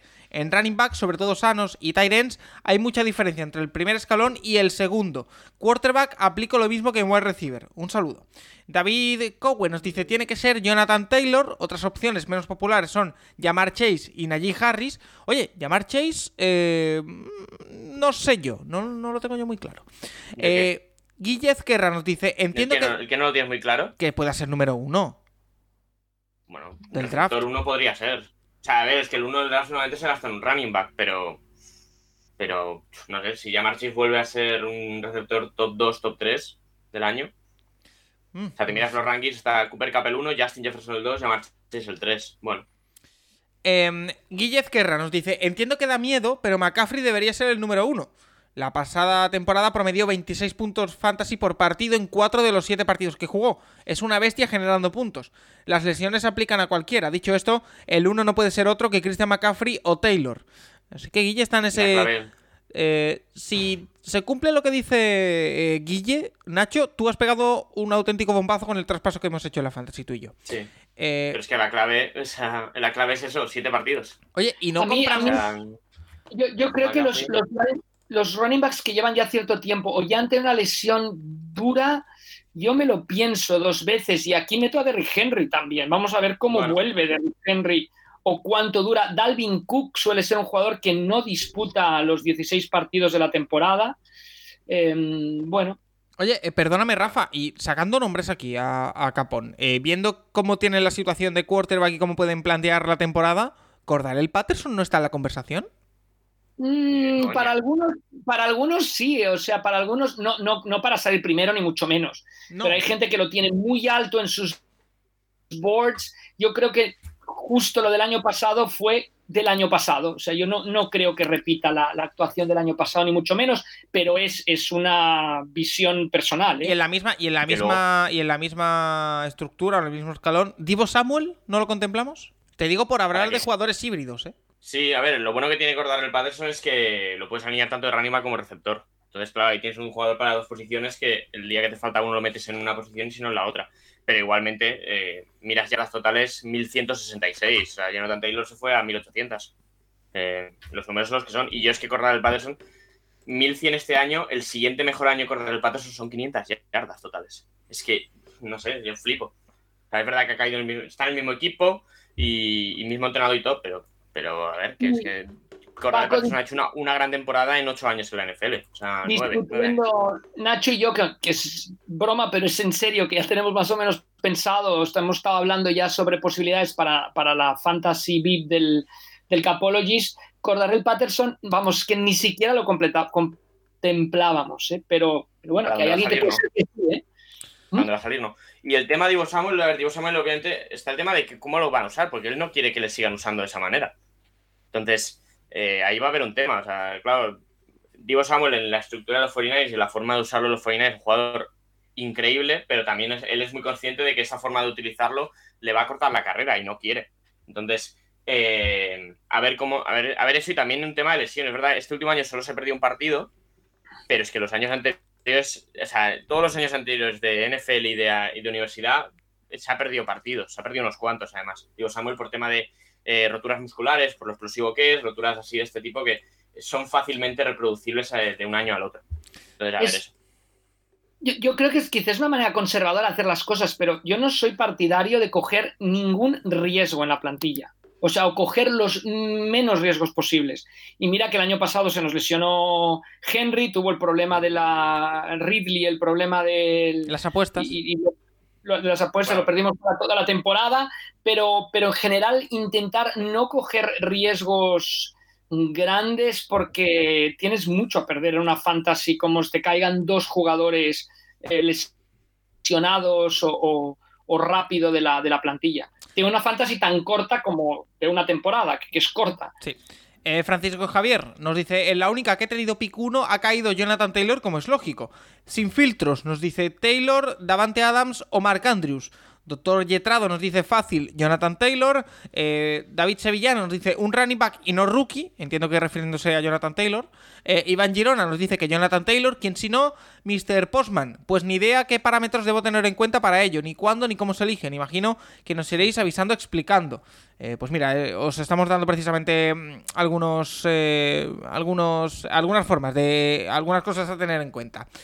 Sergetus nos dice Najee Harris, eh, Oscar Estevez nos dice el mejor running back libre. eh, David nos dice qué tal Derrick Henry, que lo hemos dicho, las lesiones eh, nos generan alguna duda, pero por ejemplo para David Formentín, si es una liga redraft, él iría con Derrick Henry, así que imagínate. Eh, Gaby Cudi dice Taylor sale en una de cada, en, sale el 1 en 9 de cada 10 fantasies. Y Alan, eh, que termina con un poco de humor, dice Arcega que ahora está Irene. Eh, así que, bueno. Bueno. Eh, no sé, ¿algo más que os quede por decir, Nacho? Que queda mucho. Que obviamente hasta, hasta septiembre el tema lesiones, el tema. Ya dice, veremos, ¿eh? la pretemporada y demás, pero, pero bueno, sí que. el- a mí es un año que me parece complicado, ¿eh? Porque creo que de running backs cada vez hay menos que digas este va a ser el uno y el único de su equipo. Y tener uno de esos es fundamental. Y luego que hay que. Es que el tema de las lesiones al final, sobre todo en esa posición, es muy, muy complicado. Muy complicado de ver. Paco, ¿y tenemos ya fechas de más o menos aproximadas de draft de nuestra liga? No, ¿no? No, pero Septiembre, iremos informando, porque ahora mismo estamos reestructurando las ligas, estamos conf- conformando las divisiones, eh, los ascensos, descensos, las plazas libres, todo esto, eh, y en cuanto lo sepamos os lo trasladaremos. Pero a Estoy- quienes, a quienes os apuntéis o cuando os apuntéis, ya veremos a quién os apuntéis, si hay sitio todavía, cuando os apuntéis, sí que haremos un programa dando tips de cada cómo se puntúa cada posición, que es, que es muy importante Sí. para los que debutan tenerlo, tenerlo claro, porque obviamente los jugadores que tocan la pelota frecuentemente acaban sacando muchos más puntos que otros jugadores que también hay que, que elegir en el draft, como los kickers, por ejemplo, o como Claro, las la- defensas en general, etcétera, ¿no? La idea, Rafa, es, y aquí voy avisando también a la gente para que sea consciente de lo que va a ser el Capologist en las próximas semanas. Eh, yo, el domingo que viene, día 24, me marcho de vacaciones un par de semanas. Entonces, mi idea es recuperar toda actividad a full, seguiremos con el programa, evidentemente, pero volver a full. Eh, semana del 8 de agosto o la siguiente. Por lo tanto, yo creo que la colocaremos por ahí, tanto el draft como el programa que hemos dicho.